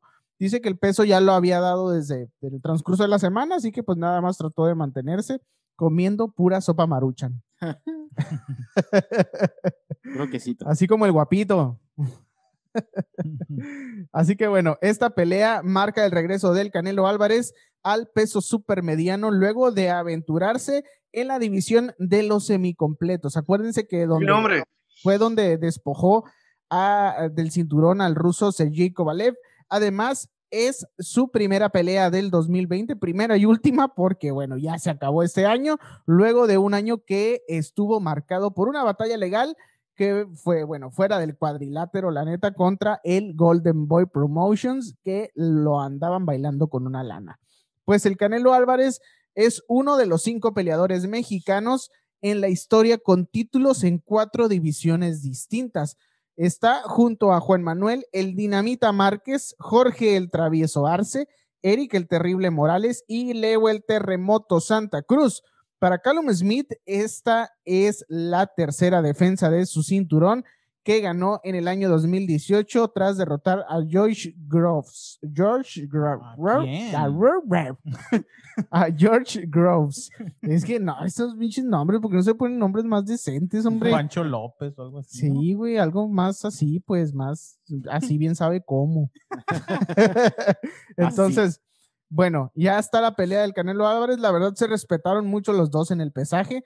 No hubo nada así fuera de lo normal de que quisieran agarrarse a madrazos o que se dijeran cosas, eh, se calentaran. Y de hecho le preguntaron al Canelo que sí, qué pedo, que sí, que sí, por qué no hubo nada así como que de previo. Y dice, no, pues es que somos dos profesionales y pues todo lo que en lugar de hablar, pues lo vamos a hablar con los guantes a la chingada, ¿no? Entonces, no me vengan con, con circos y teatros como, o como Conor McGregor. Pinche, pinche payaso. Todo. Bien molesto el vato a la vez, sí, porque se gana millones no por abrir los hocico. Ya que, que lo corran a la verga. Córtale. Pues bueno, sin ningún problema en el pesaje, dijo el Canelo, el trabajo ya estaba hecho desde que llegamos aquí, en las 168 libras. Me siento muy cómodo y pienso que darme un tiempo. Estamos listos para pelear y dar un gran espectáculo a la gente que siempre espera más de mí. Smith tuvo que sacrificarse más para marcar el peso límite de la división. Eh, pues bueno, si se considera que mide 1,91 metros de No estatura, manches. comparados con el 1.72 No del man. mexicano. De hecho, sí, parados de frente, de, de parados de frente, el canelo le, le- le llega a los huevos, güey. Ya, claro. Lo va a ver para abajo. Ya sé. Parados de frente, no, o sea, sí lo mira para arriba el canelo, güey. Entonces, pues va a estar bueno ahí la, la, la, la diferencia de, de- de estaturas. Se dice que, que lo van a tratar de mantener a la distancia, obviamente por lo largo de los brazos de, de Smith, pero Susana distancia. va, va a tratar de mantener su sana distancia. Entonces, pues vamos a ver qué estrategia pone el Canelo Álvarez para... vamos a ver qué, qué estrategia pone Álvarez para poder eh, combatir esa, pues lo largo que es este güey, ¿no? Entonces, Le va a estar, Le va a pegar en los huevos. pues sí, o- va- ahora sí que van a ser puros bajitos, ¿no? Sí, ya sé. Tenemos noticias también de la UFC. Fight Night, el ecuatoriano Marlon, Marlon El Chito Vera Chito. ante una gran oportunidad contra José Aldo. Si la victoria sobre Sean O'Malley en agosto lo catapultó entre los primeros 15 de la clasificación de peso gallo de UFC, además de ser su carta de presentación para el fanático casual de MMA. Un triunfo sobre la leyenda de José Aldo para cerrar el 2020 dejaría al ecuatoriano Marlon El Chito Vera en gran posición para causar estragos en el top 10 a través del próximo año. Vera, Vera enfrenta a Aldo, el ex monarca histórico de peso pluma, en el evento coestelar de peso gallo de la UFC Fight Night este sábado, es decir, el día de mañana. Si lo, si lo estás escuchando en sábado, pues hoy mismo en las, eh, fa- eh, así se llama, ¿eh? en las falici- felicidades Apex de la promoción en Las Vegas. Así que bueno, para Vera será su tercera pelea del 2020. El Chito Vera le valió madre el COVID. Así que esta es su tercer pelea. Le, le dio machín para estar peleando en este año, luego de perder entre Song Yang Yadong en peso pluma en mayo y lograr la sorpresa ante el cotizado O'Malley en UFC 252. Así que el, el día de mañana, eh, el Chito Vera contra José Aldo. Vamos a ver cómo se ponen los madrazos. Ojalá, ojalá que saque un buen resultado porque a Chito Vera yo lo vi desde chiquillo pelear. Desde, Desde, morrillo. desde chiquillo, desde que iba empezando su, su carrera, lo miré ahí al Chito Vera. Entonces, pues ojalá que Es latino, ¿no? Más Sí, ajá, es Claro. latino, latino power. Latino Entonces, power. así que bueno. También, eh, ya para terminar, muchachos, eh, el día de hoy peleó el Triple G. No se le dio mucha promoción, no se le dio mucho. Manches. Sí, güey, peleó el Triple G, que de hecho ganó, pero este, pues no se le dio mucho, mucho refuego. Bueno, el peleador de 38 años quería demostrar que aún podía realizar 38 años, no mames, que aún podía realizar algunas de las actuaciones más mágicas del boxeo. Lo hizo este viernes, es decir, el día de hoy. La destreza técnica de Golovkin estuvo en plena exhibición en una victoria por nocaut en el séptimo asalto sobre Camil Cereme- Ceremeta para defender su para defender su título de peso mediano de la FIB en Hollywood, Florida. Así es, el señor Golovkin ganó, ganó el vato. Se le, eh, quién sabe, ¿ustedes creen que se le dé eh, la oportunidad de tener otra, otra, una pelea de cartelera, una pelea chingona? Yo creo que ya. ¿Quién sabe? Puede ser. Pues de cartelera, yo creo que sí. Sí, porque el vato todavía, todavía trae los suyito, todavía, todavía saca sus buenos madrazos. Pues sí, saca, sus, saca sus buenos madrazos, pero de eso a Y que es venda, rápido, es rápido de eso a que venda, Pues sí. No, pues si vendes, si vendes bien la historia, ¿por qué no? Ajá, sí, a lo mejor. pues sí. Sí le podría ir bien. Yo Ah. digo, yo digo que ahí fue con, con ese güey, Con pero el Canelo ya no, eh, ya, no, ya no jueguen con esa madre. sí, no, no, ahora sí el Canelo lo va, lo va a poner una putiza, ¿no? Sí, ya. Que, que de hecho el Canelo dice que el, el- que, que la gente quiere una pelea contra el GPG, dice, pero, pero ese, ese güey a mí ya no me exige nada, pues ya no me, ajá. ya no me, no sé, pues lo va a madrear, pues. Sí. Eso dice, yo no sé, yo no estoy diciendo, ah, el Canelo es más chingón, y no, no, ni madres, o sea. Pero pues, es que la primera empataron, ¿no? La segunda la ganó el Canelo y la neta sí se vio, sí se vio mejorcito el Canelo. Ajá, la segunda. Ajá, en la segunda. La primera estuvo La así. primera como sí que- estuvo un poco más reñida, pero eh, igual si se le hubieran dado a cualquiera de los dos no hubiera pasado nada, ¿no? Ajá, sí, ya por eso fue la revancha, pero sí, la segunda sí, sí se vio más claro el, el gane de, de este vato. Ajá, pero también pues, no se la dieron al otro güey porque pues también, no sé, el, el Canelo vende más, pues entonces la carrera del Canelo iba para arriba y pues saben que la carrera del Golovkin ya se está acabando, pues o sea, ya, ya es un vato más grande, pues. Sí, pues, Entonces pues está cabrón. Es- se manejan muchos intereses también. así Y más en el boxeo, ¿no? Uh, Ahorita. Ya te la sabes. está cabrón. Pero bueno, ahí están muchachos las noticias de la UFC y el boxeo. Este, espero que se hayan divertido y que se hayan instruido sobre este deporte que está bien hermoso y bien bonito porque hay mucha sangre. y ya. Muy bonito porque hay mucha sangre. Sí, hay mucha sangre, este, tanta, tanta sangre como la menstruación, más o Ah, menos. No manches. No. Ese men. Vamos- Vámonos rápidamente entonces a cerrar Adrenalina Deportiva con las noticias del fútbol soccer. Ya tenemos aquí al señor, eh, al señor Ediño que nos trae toda la información. Está bastante, bastante, este, eh, eh, extensa, ajá, eh, todo, todo el cotorreo que pasó en el fútbol soccer. Así que arráncate, señor Eddie Ortega, con toda la información del fútbol nacional e internacional. Claro que sí, ya saben, como siempre al final, pero dejándolo mejor. Ya, Uh. ya empezaste. Porque No. llegaste tarde. Llega a tiempo. No, sí traemos bastante información, fíjense, esta semana pues está, ha estado bastante buena, llena de varias notas deportivas de, hablando del fútbol, ¿no? Desde el fin de semana con las finales del Guardianes MX, pero pues ya saben, antes de iniciar con todo lo de fútbol, que ruede el balón. Sí.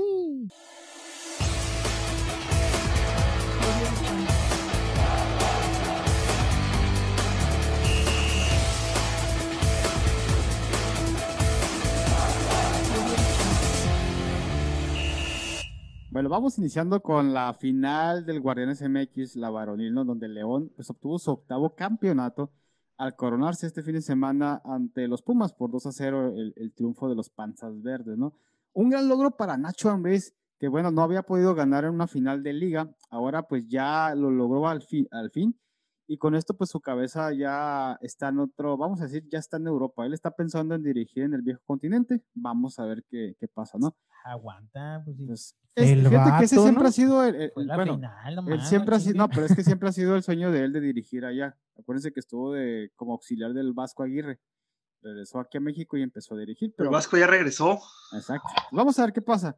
Mientras tanto, pues el, León se está, va- está buscando reforzar la plantilla. De entrada ya contrataron al chileno Víctor Dávila. Están buscando, como les digo, reforzar al plantel, más de evitar que haya bajas, pero pues nunca se sabe, ¿no? Entonces, pues muchas felicidades al club de los Panzas Verdes. En la Liga Femenil, campeón, la verdad. justo campeón, primer lugar, muy bien. el mejor equipo del torneo, la verdad, es el justo campeón de la. Y luego, pues también tuvimos la, la final de la Liga Femenil, fíjense, estuvo muy buena este Sí, lunes pasado. buena, ¿eh? Las Me gustó más que felinas- la de los hombres. Estuvo más, más este, emocionante, vaya. Sí. Las felinas del Club Tigres pues se enfrentaron a las, a las actuales, en aquel- en actuales campeonas, ¿no? Que eran eh, las Rayadas del Monterrey. Las derrotaron 3 por 2 en penales, quienes, bueno, incluso habían empatado Sí, sobre el güey. final. Salté de la O emoción. sea, sobre el final habían logrado el empate global, se fueron al- bajo los 11 pasos y bueno, pues ahí las felinas se quedaron con el campeonato. De igual forma, muchísimas felicidades para las felinas de los Tigres. Claro que sí. Vamos- Vamos continuando con esto porque también tuvimos esta semana Conca Champions y es que iniciaron los partidos de los cuartos de final. El martes se presentó entre el partido entre los Tigres y el New York City, donde pues lleva una ventaja a favor lo- lo- los del Tuca de 1 a 0. Para este encuentro, bueno, pues básicamente el- los Tigres golearon al equipo americano, cuatro No goles a cero, nada más. Se vieron pues, mega superiores que los. Sí, fíjate, es muy curioso porque, eh, digo, Tigres, pues sabemos que vino de, de quedar eliminado del, de la, del Guardianes MX, ¿no? Del- en los últimos partidos. Guiñac aquí se destapó, jugó muy bien, de hecho llegó a, a 11 goles, entrando en el top 10 de los máximos goleadores de la Conca Champions, superando a su ex compañero eh, del equipo, Ener, Val- de Ener Valencia, y donde, pues hasta ahorita, el máximo goleador de ese top es el Chuletita Orozco con 24 tantos. Ay, Pues, cabrón. Ahí nada más, ¿no? ¿Eh? No, nadie te gana, chuleta. Así es. Este título es tuyo. No le han quitado la chuleta. También, bueno, pues Luis Quiñones se llevó la noche con tres asistencias para que sus compañeros Guiñac, Leo Fernández y Rafael Carioca. Man, pues, del anotar. Leo Fernández. ese fue un golazo. Ese es el típico gol de, de taquito que la verdad, cuando lo ves en un encuentro, dices, ay, caray, esa... Se te para. Sí, güey. la Se neta me para el corazón. Sí, claro. Para los que no creían. A los que no lo creían. Y bueno, pues así ampliaron el marcador. Al final, eh, Aquino también terminó por sellarle el, el marcador 4 por 0, pues. Entonces, Tigres pues va a enfrentar al Olimpia de Honduras, quien clasificó luego de perder ante el Impact de Montreal 1 por 0. Sin embargo, el global 2 por 2 les otorgó el pase. Bueno, el siguiente encuentro pues fue el del- entre las Águilas del, del América, ¿no? Y- Ya, vale, man. Oh, pues, ¿por qué? Pues. ¿Qué te pasa? Mejor equipo de México, cálmate. No manches. Contra el Atlanta United, la ventaja que llevaban a favor era de un 3 por 0. Lamenta- lamentablemente las Águilas, bueno, pues no tuvieron su mejor encuentro, ¿no? Y perdieron 1 por 0 ante el equipo norteamericano. El gol de Jackson Conway. De no ser por Memo Ochoa, bueno, pudieron haberse llevado un par de goles más. Gracias a las grandes atajadas ya habituales de su arquero, bueno, pues lograron clasificarse a las semifinales. Por cierto, aquí uno de los jugadores que fue criticado duramente fue Roger Martínez, quien básicamente ya está con un pie y medio fuera del, del plantel. Se le está buscando ahí un, un acomodo, ¿no? Junto con él, pues está el caso de Ibarwen y Gio, que también están buscando pues venderlos, prestarlos, ya que no formarían parte de la actual plantilla, ¿no? malos. ¿Contra quién irían? Bueno, pues contra el ganador del AFC contra el Cruz Azul, que pues como ya sabrán, ¿no? El, el último duelo, este duelo, pues la máquina frente a los americanos, Carlos Vela y su equipo, pues provocaron un nuevo descalabro y eliminación para el Cruz Azul.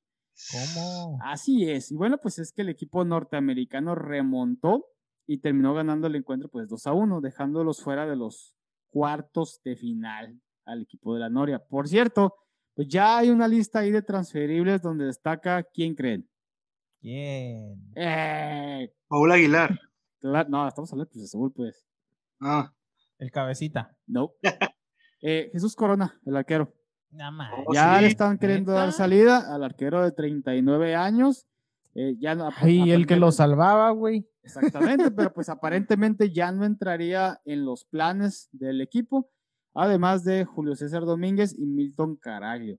Entonces, pues vamos a ver, se está buscando ahí reforzar al, equipo, Yo digo que por traer ahí nuevas no caras, ¿no? Puede que no, pero también recuerden, se está buscando un nuevo presidente y también un nuevo director técnico. Y un nuevo equipo se debería de buscar.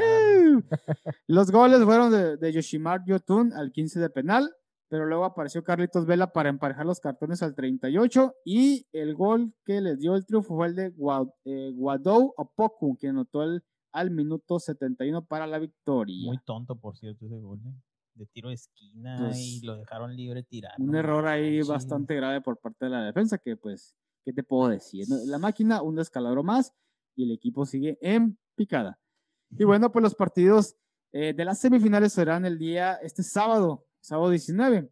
Tendremos el Tigres contra el Olimpia y el América contra el AFC. Por cierto, a rumores se mencionaba que, o se menciona que el América estaría interesado en contratar a Carlos Vela, ahora para el siguiente torneo del Guardianes MX, a lo cual Miguel Herrera ya salió a desmentir la noticia. Sin embargo, bueno, pues nunca sabemos, ¿no? Si logra todo- no llegarle el- mames. el billetito, la verdad es difícil porque aparte que gana muy bien en Estados Unidos, él está muy a gusto ahí. No, no se va Vela, güey. Está Yo también güey. pienso que no, no, no iría. Lo veo muy complicado, honestamente, ¿no? Y bueno, no, le está, yendo, le está yendo bastante bien en Los Ángeles Exacto. y tanto económicamente como futbolísticamente, entonces Lo veo Mm. complicado, lo veo complicado, pero vamos a ver qué pasa, ¿no? Entonces, aprovecho para recordarles, señores, que tenemos las redes sociales. Ahí está Facebook con Adrenalina Deportiva, donde por cierto les mostramos eh, lo que pasará en la siguiente ronda de la UEFA Champions League. Hablamos de los octavos de final. Va a haber cruces bastante interesantes. Por ahí el, más llamativo, el Barcelona contra el París, el Sevilla Dortmund y el Atlético Chelsea. Estos encuentros, fíjense, se van a llevar a cabo el 16, 17 y 23 y 24 de febrero. La ida. La vuelta, pues el 9 y 10 y el 16 y 17 de marzo. Van a estar buenos los, los duelos, ¿eh? Y también, pues tendremos la eh, Europa League, ¿cómo no? Ya también los 16 están eh, formados y van el 18 de febrero los partidos de la ida y el 24 y 25 de febrero la vuelta. Así es, señores. Y bueno, ya casi terminamos, pero traemos algo bastante, bastante interesante. Y es que la nota que anota, señores. Arre.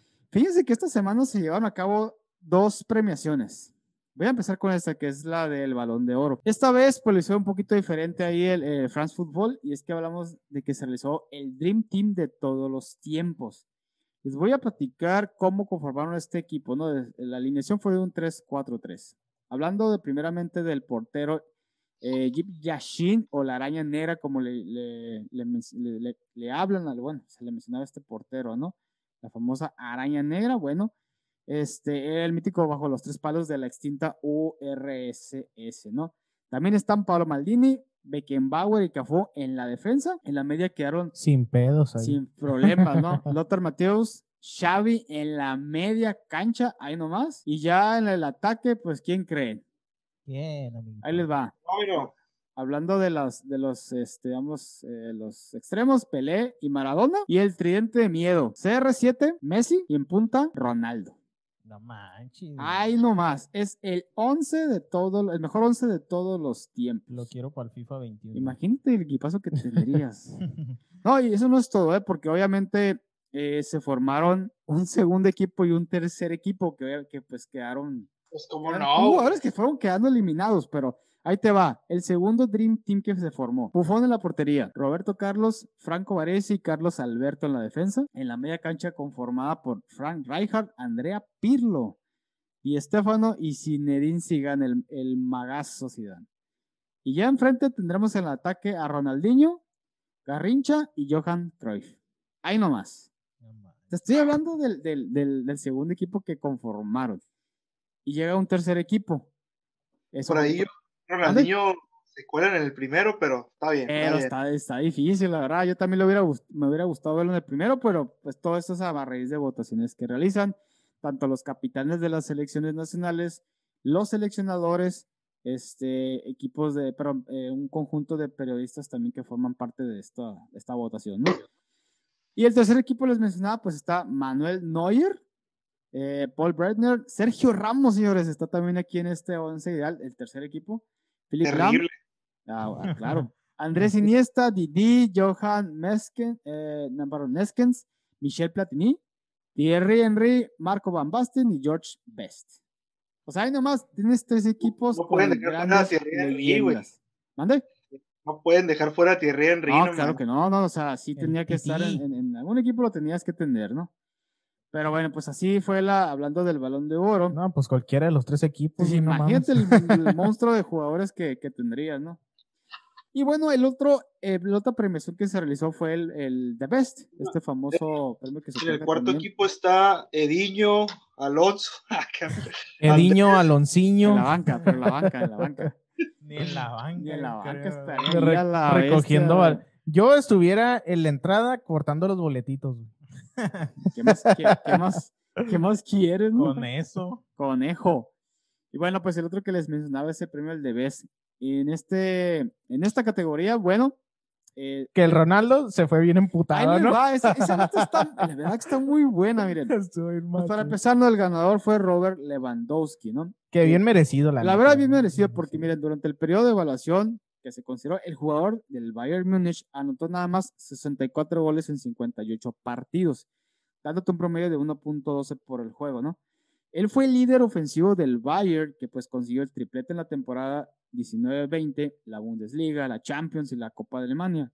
Y también, pues logró la Supercopa Europea y la Alemana.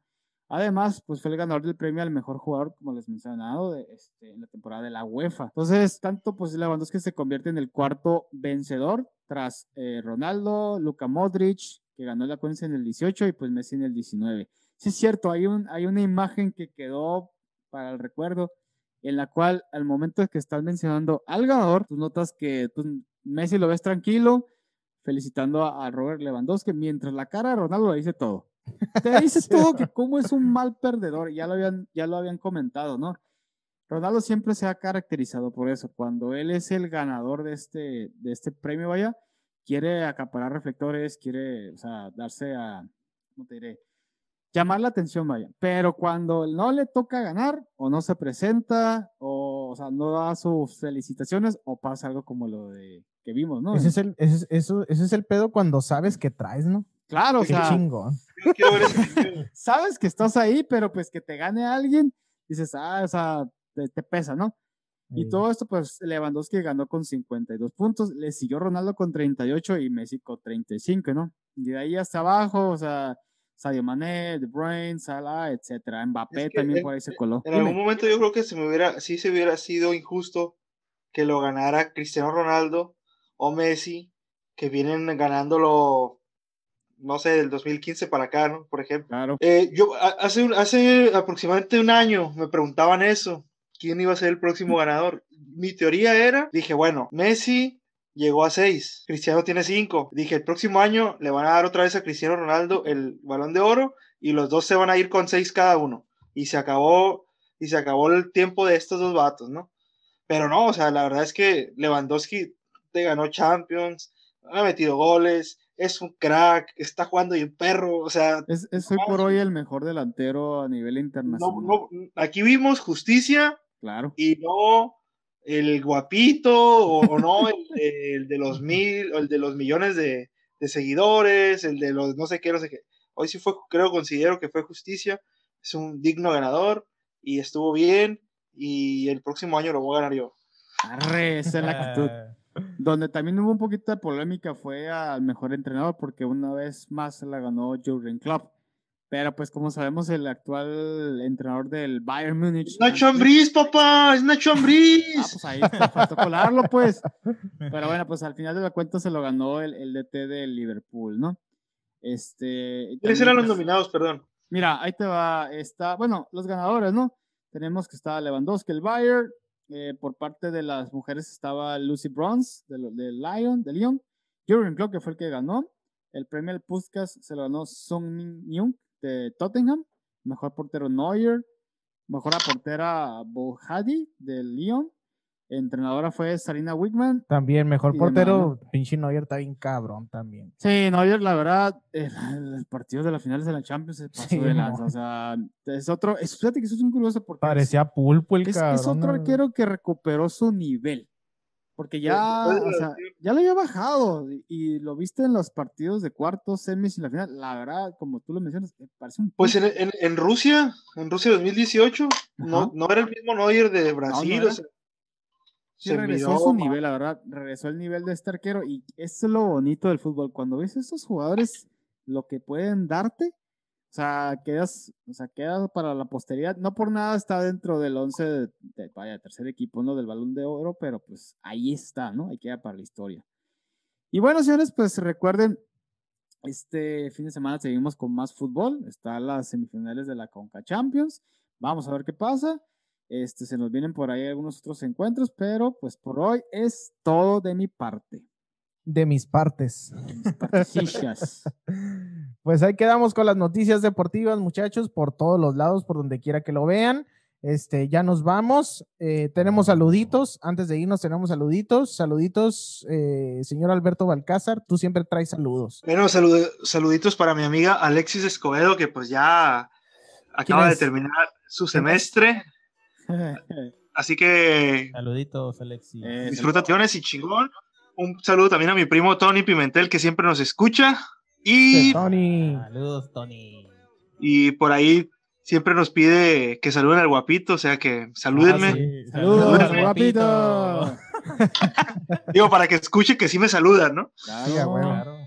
Adelante, compañeros. Te llegan tus saludos, guapito. Saludos a Laura Cortés y Perla Zavala de parte de Edna Ortega. Saludos. Ah, también nos escuchan chicas. Laura. también. Yo también, saludos para Edna. Saludos porque nos escucha, digo. Laura y Ahorita ya está Perla. dormida, pero sí, claro que sí. Y también ya saben, pues saludos a mi bella dama, Ah, Lupita Pérez, que seguro ahorita ya está dormida, pero ya casi acabó el semestre de la uni, ya casi. El día de mañana ya se libera. felicidades ¡Uh! A todos los Igual que yo. Igual que tú, guapito, ya mero. Uh, y, Mañana a re- también. y a repetir semestre. saludos, saludos a toda la banda. Saludos a todos los estudiambres. No voy a cambiar de lugar, pero es el mismo semestre. Ah, pues ahí están los saludos, muchachos. Hay que dar las noticias de. Andrés, manda saludos, Andrés. ¿Eh? Manda saludos, Andrés. Saludos. ¿A quién le mando saludos? No sé, no tienes.